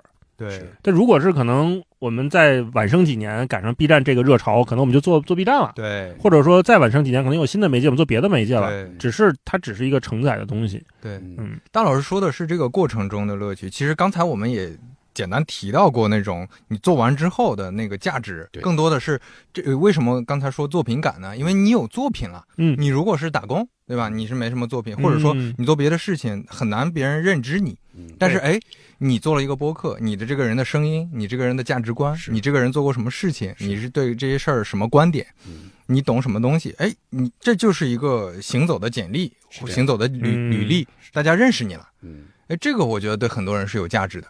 是这样，对，成为一个创作者对我来说是有吸引力的。对啊，你就原来我只是个编辑，嗯。就是大家可能即便说认识说知道杨大一这人，他可能也只是说最多的是作为梁文道的编辑，对。大家认为你是个编辑，还是靠幕后。但是我个人是有点小私心的，我是觉得我想做个创作者，嗯。我想能跟像捕头、像飞哥，我我们想坐在一个桌上聊天儿。如果我只是编辑，这事儿它就没那么成立。是这样，对对，对你只有是真正开始做自己的创作了，甭管这播客大小嗯，只要是大家气味相投，我们都可以坐在一起聊天儿。这个话语权，然后我们面对的问题就是一样的。如果我只是编辑，我不可能知道录音上面的那些口癖什么之类的，嗯我就不知道，我没有那个体感。嗯，而且我还跟道长聊过这个事儿，他也很同意，就是你想做好一个媒介的内容，比如说我想做好成为一个好的音频编辑，你起码有一套全套的手感在，你才能成为一个好编辑。嗯。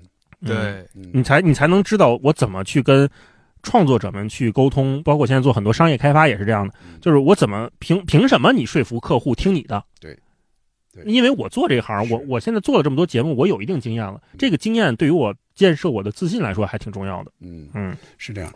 刚才我还想到了一点，就前两天，这是前两天的一个事儿，有一个编辑，就是出版社的一个编辑嘛，就他问我，他说你最近写什么呢吗？嗯，啊，我说没写什么，我没有什么大的选题写我。最近录啊录了好多东西，然后他就说，他说，哎呀，看你弄那些也挺热闹的。然后他来了一句啊，他也说了实话，他嗯认为说实话嘛。他说这东西留不下来，啊说这么一句。嗯但是我就在想，什么叫留下来？嗯什么叫留不下来？嗯你比如说我之前，嗯好问题我写一本书，或者说我写了一篇文章发在读库上，嗯，或者说发在哪儿，嗯是吧？这算留下来了，就一看永远存在。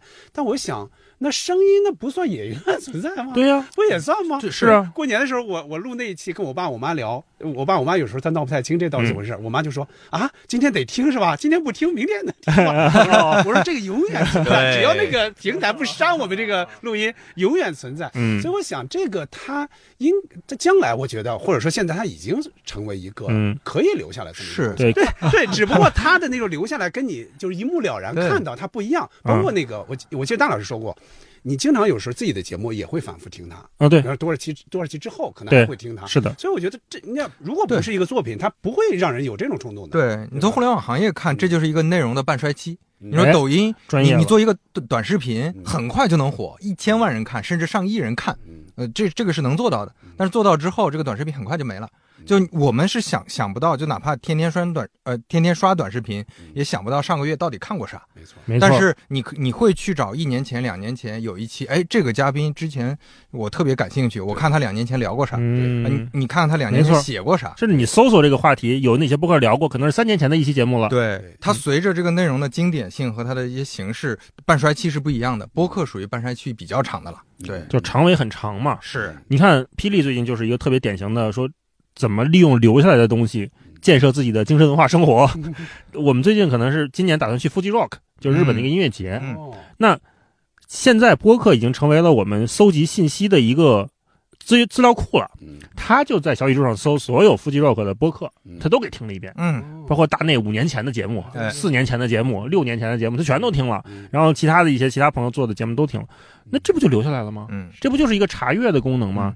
包括现在我有时候前两天我还回去听糖蒜十年前的女子脱口秀那节目，我就想，哎呦，当年我听这节目的时候我什么心态？我我我是一小小小鸡子儿，我在那儿听，嗯我觉得特好什么的。嗯然后现在也也跟像大王什么的都认识，觉得可可特别好嘛。我这是留下来了，而且我嗯呃呃，我再多说一句，而且我还有一特浪漫的想法，就是我希望某一天，如果比如说文化圈不做了没了，那我就把我们做的几百期节目灌到一 iPad 里面，然后送给我身边的亲朋好友，这不就留下来了吗？这是一个特别好的一个一个产品，嗯我觉得它它它是只是媒介不一样而已是这样啊，，不都是就是说，就是说人们的还不像看文字那么习惯，嗯对吧？你比如说，你随便你打开一个打开手机，你就能看看个公众号，比如朋友、朋友圈有人推了，但是你看朋友圈毕竟是推这个博客的推的少，或者你一期一两个小时，那我听哪儿啊？嗯是吧？可能很多人没有形成这种这种习惯。对嗯对所以我觉得又是新的，应该是个新的一个一个时代要到来，希望是那样。啊，哎，你说到这个，我就一直跟朋友讲说，作为一个嗯媒体渠道或者媒体形式吧，嗯播客它有一个非常大的好处，就是大大降低了邀请嘉宾的成本。就这些人，嗯你你你说，哎，我给你约个稿啊，那一般人是没有功夫给你写而且。现在了，对，，然后拍视频那更不用说了，那很嗯麻烦。但是成本就高，哎，你说我就花你一一个多小时时间啊，你也不用准备，就来聊一聊，这个东西就留下来了。就是对就就我我也经常讲说，三五环我邀请的一些人，我不邀请他嗯，整个中文互联网里就没有这些东西。是那我觉得这个是有价值的，对对吧？嗯是是，是这样。而且我前两天跟枪总聊呢嗯，枪总最早就我们刚开始弄播客的时候，我说枪总继续弄播客呀，你原来不是有那电台吗？对啊瞧不上，哎呦，说我有那么多什么曲艺、什么好听的什么东西，我都听不够呢，嗯我哪有功夫听播客啊？不能不能不能，现在人变了，现在现在现在。那天强总跟我说，这个朋友约吃饭，说咱别吃饭了，咱录一播客多好。嗯，就播客它变成了一种生活方式，是嗯，是，特好是这样。你有些人啊，他就说他口头表达是没问题，但是你让他写，那他觉得这是个事儿。是个事儿。哎，这是个事儿，我要花很长时间，我要去不断去揣摩、去推敲这个词儿。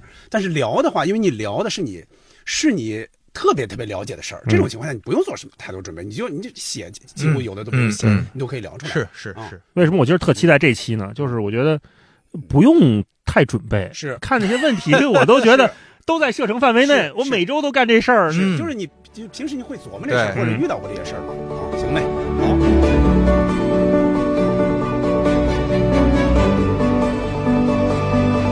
啊，刚才看啊，也说到了小宇宙啊，不断的说小宇宙。嗯你看小宇宙，它之前是推出过这个付费收听的这样一个形式的，嗯对吧？近期呢，它经过了一段时间的内测，这就在这几天啊，刚刚的最新版本已经正式推出了赞赏功能。嗯，已经正式推出来了。就你们作为主播也好，作为听众也好，你觉得这两种模式，嗯你们更倾向于哪一种？或者作为听众倾向于哪种？或作为主播倾向于哪种？有这种嗯想法吗？你先说说你的看法，我你倾向哪个我到现在没有付费听过一期节目，啊？赞赏是赞赏过了，哦，但就是是你也打赏别人的节目，对，但是付费听我没有过，我觉得它为什么呢不是我的刚性需求，嗯，我觉得不是我的刚性的需求。那就是说明嗯它的付费产品并没有在你心智中拉开一个差异，对吗？大概是这样的，我内心肯定是有这种想法，否则我肯定就去买了。我觉得我听他也行，不听他也行，而且他马上要更新下一期了，我就不听了。对，就是他就这种想法嗯嗯，啊它。跟常规节目的区别在哪里？嗯，嗯，，对，飞哥呢？嗯你有过这方面消费吗？先说。有啊有啊，我在小宇宙好几百呢。嗯哎呦对，我嗯光买重青那个节目花了两百呢。嗯还有个节目，嗯然后，对对我来说，可能还是有一些差异化的内容，就是嗯这个内容我还是想听的。当当然，另外还有一个层面，就是我是主播，可能体验一下，看一看。对，嗯看看同行都走到哪一步了。对，赞赏没有嗯，对，你开赞赏功能了吗？开了。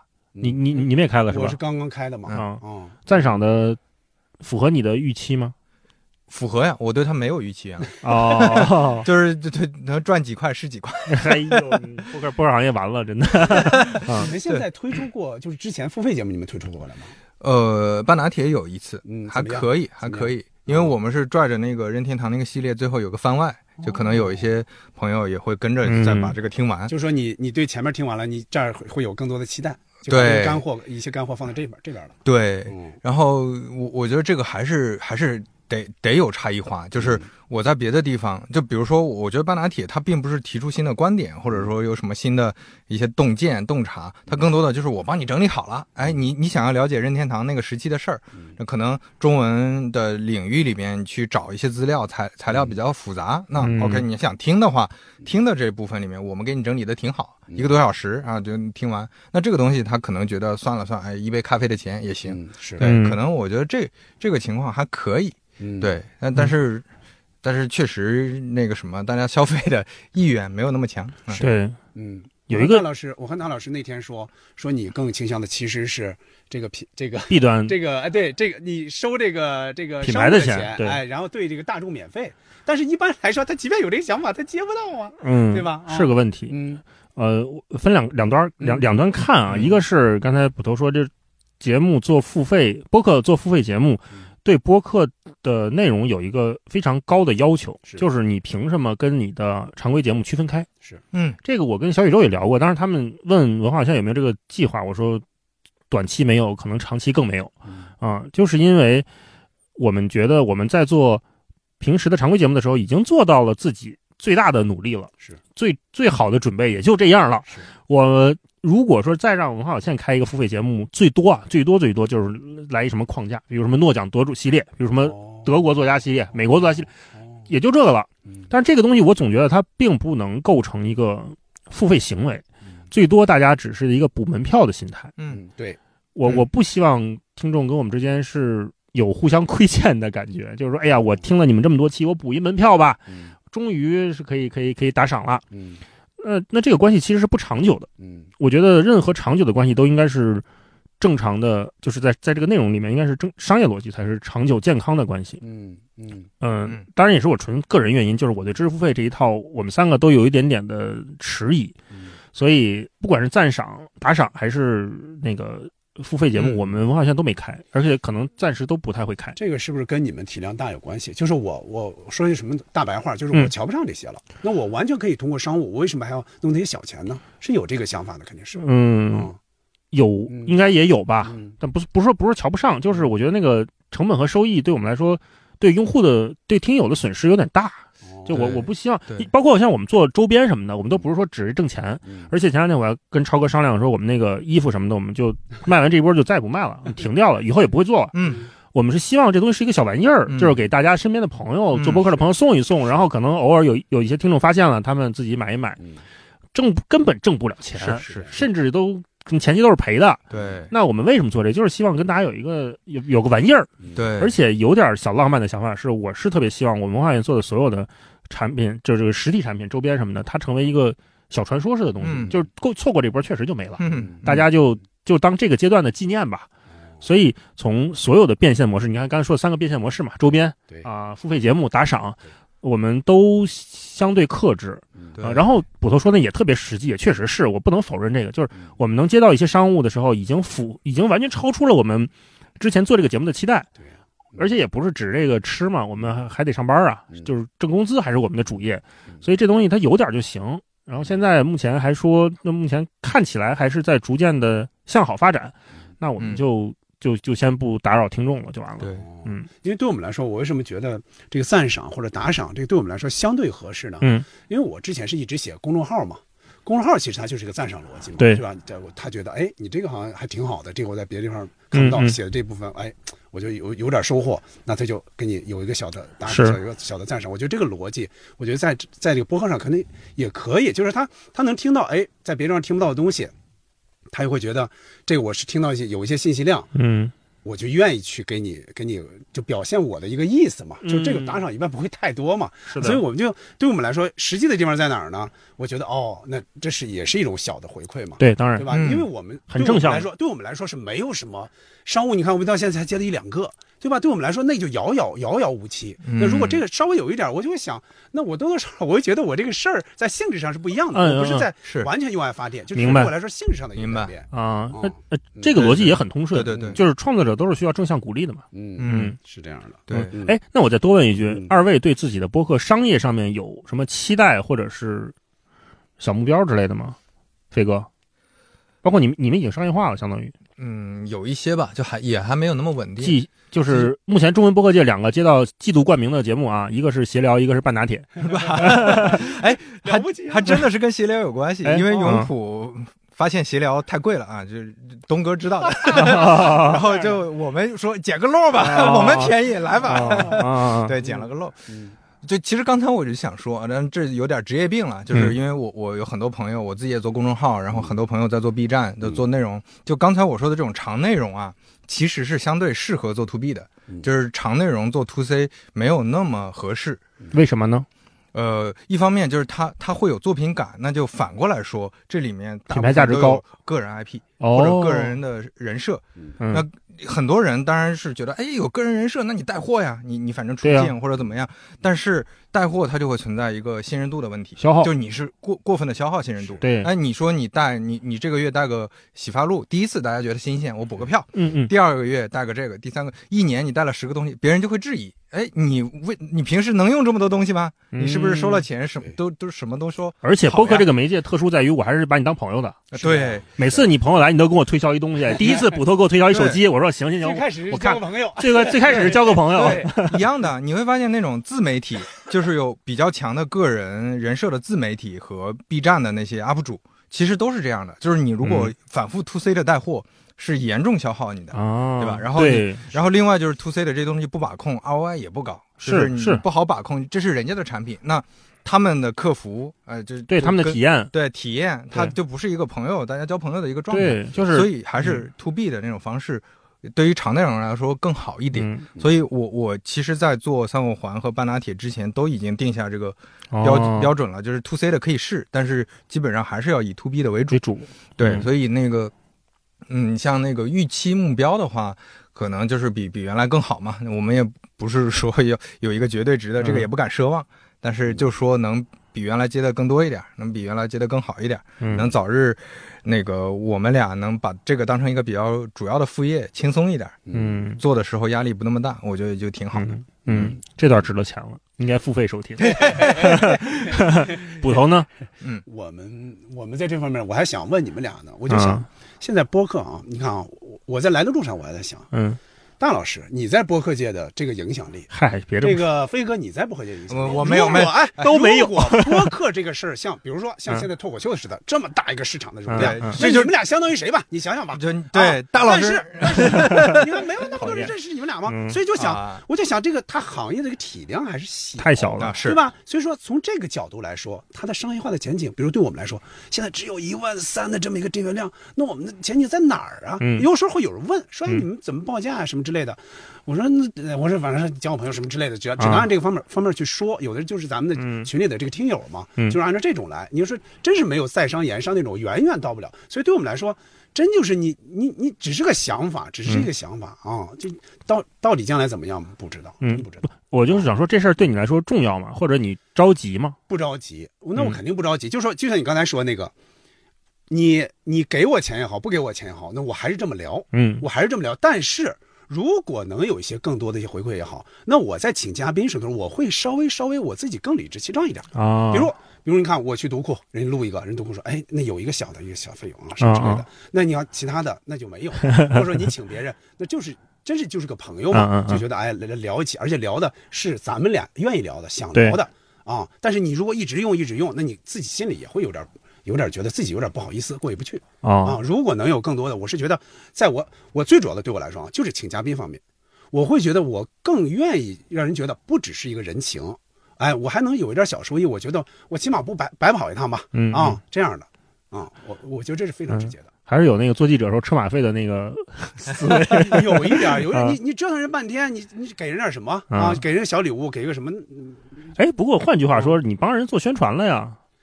我觉得我一万多，我跟人做做什么宣传呢？没什么宣传，真的没有啊。那这么说，播客都做不了宣传，量太小，你们那个可以了呀，你们两个都可以了啊，嗯真是这样的。也都是相对的吧？嗯，嗯，你请嘉宾的时候遇到过这种困扰吗？就是你觉得是不是给人折腾一趟有点小愧疚，或者不能老用一个人什么的，这样有吗？也有一些，但是我我很少老用一个人，因为朋友多，嗯嗯，现在所以就是更新慢了嘛，因为朋友用完了。该第二轮了。呃之前用少男用的比较多，然后我发现也也也有点困扰，但但是基后来我就是基本上他找我帮个忙，我说哎，那咱那你得录个播客，哎，啊基本上这嗯样的嗯嗯等价交换一下。嗯，对我正好插一个问题啊，你看啊，大老师不管在播客界也好，在其他的这些各个各个界别啊，哪有哥哥？我朋友特别多。嗯，你们按理说你们是可以请更多的嘉宾去参加你们的节目，但我发现你们这种形式是很少的。我们很克制，对，这是为什么呢？我们不会，我们太不擅长提问和采访了。就是你们仨聊形成默契，但是跟别人一采访就怕，对，就怕嗯，不靠谱，就是我们不知道我们仨的这个这么录了一百多期的这个场，别人应该在什么位置，应该如何进来。对对，如果是做播客的，我们完全不担心。就是我们，你看我们有限的几次串台，其实都是跟做播客的朋友，嗯飞哥、嗯枪总、嗯呃毛书记场是一样的。场是一样的，就像咱仨坐在一起，完全不会说突然产生了一个很尴尬的瞬间。没有，我觉得今天咱们一直聊都在那个流里边，特别合适。。对很多的有时候出版社的朋友、老师什么介绍特别好，帮我们说让那个作者来上你们节目啊，嗯或者你们可以怎么样怎么样，跟编辑聊一聊。我说，嗯，我们看看书就行。然后如果是跟作者聊，看别的场合合不合适，就嗯就先不录节目了。而且我插一句，还有一个非常大的问题，好多作者是说不出来的。嗯，好多作者的，就是一些写书的人，他的口头表达可能没有你想象那么顺畅。是这种情况下，可能你要你嗯，你要对，付出更多。对对你们来说，很多时候发掘不出来，我们有点不敢没，错我。们是不敢。哦，所以感觉大老师他们就很理智嘛，对就这个非常理智。你你想嘛，你如果认识这么多人，你可能哎就别咱们仨聊了，明天道长来，对吧？啊后天那个再什么哪个老师来，是是是，对吧？？搞一搞，就是流量肯定来了。但是你你这还是又说到前面那个问题，你留不下来嘛。但是现在大家熟悉他们仨了，哎，他们仨能稳定的聊下去，这是一个很重要的一个价值。嗯，对对，是这样。我们至今还没有请道长，那 留着用。最最后一期，哎，我听你们那个刘宇老师那一期的时候，我还想，你把刘宇老师请来多好啊哦，对吧？嗯。聊一期，你看，但你看，你跟强总熟，那你看你们仨聊的就很好，你们啊。四个一起聊就很好，是。包括跟毛东你们聊就很好，对。对不对？所以说还是需要，就是请的这个人你还得合适，对是都是朋友嘛，好朋友聊呗。嗯，对，他他他是给你的内容加分，还是你嗯拿它来消耗人家的流量？这是两码事儿。对是这样，的对，其实你请的那个瞬间自己就清楚了。是错，嗯是这样的。行嘞嗯，那我们时间差不多了哈。今天呢，反正我呀，对于我来说哈，我是从大老师和飞哥这儿学到不少的 你。这是念稿时候写的，怎么怎么变成逐字稿了？刚刚批判了半天，突然官方了起来。我昨天晚上写这段的时候，我就预判了我的预判，我知道跟你们俩聊肯定有收获，所以我就这么写，完全没问题稿。啊，你这绝对是客观的。你看，我还我还说到了两个成语，啊，你说，啊这个呀也让我们西四五条能够嗯见贤思齐，学有方向。哎呦，哎哎呦你看，你看，我为什么这样这样说哈？嗯我知道我们西四五条的很多听众呢，同时他也是播客的主播，很多人是有大大小小的播客的、嗯啊，不是主播嘛，我就是嘛。对呀、不是主播呢，平时在群里也喜欢聊，或者说比较感兴趣一些播客的事儿，嗯所以呢，我估计今天聊的，他们应该也愿意去听。嗯，大家对大老师和飞哥今天聊到的有什么想说的，也欢迎给我们留言哈。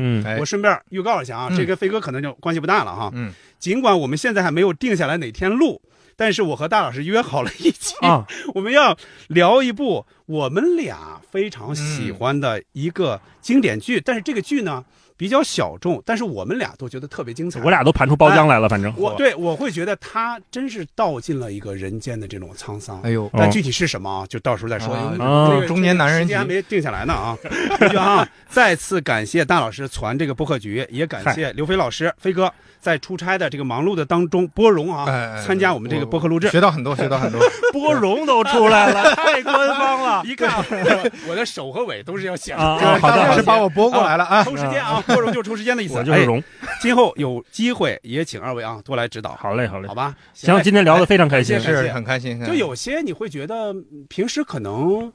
你你比如在你们播客里，你好很少聊播客的本身对你不能老聊聊自己没劲。对而且碰撞一下，还有很多新的启发的。是啊嗯，是这样，是这样。反正我是有很多收获了啊。好嘞，感谢收听本期七四五条，咱们下期再见，拜拜拜，拜。再见。让我点一首歌给你听，你不必知道我。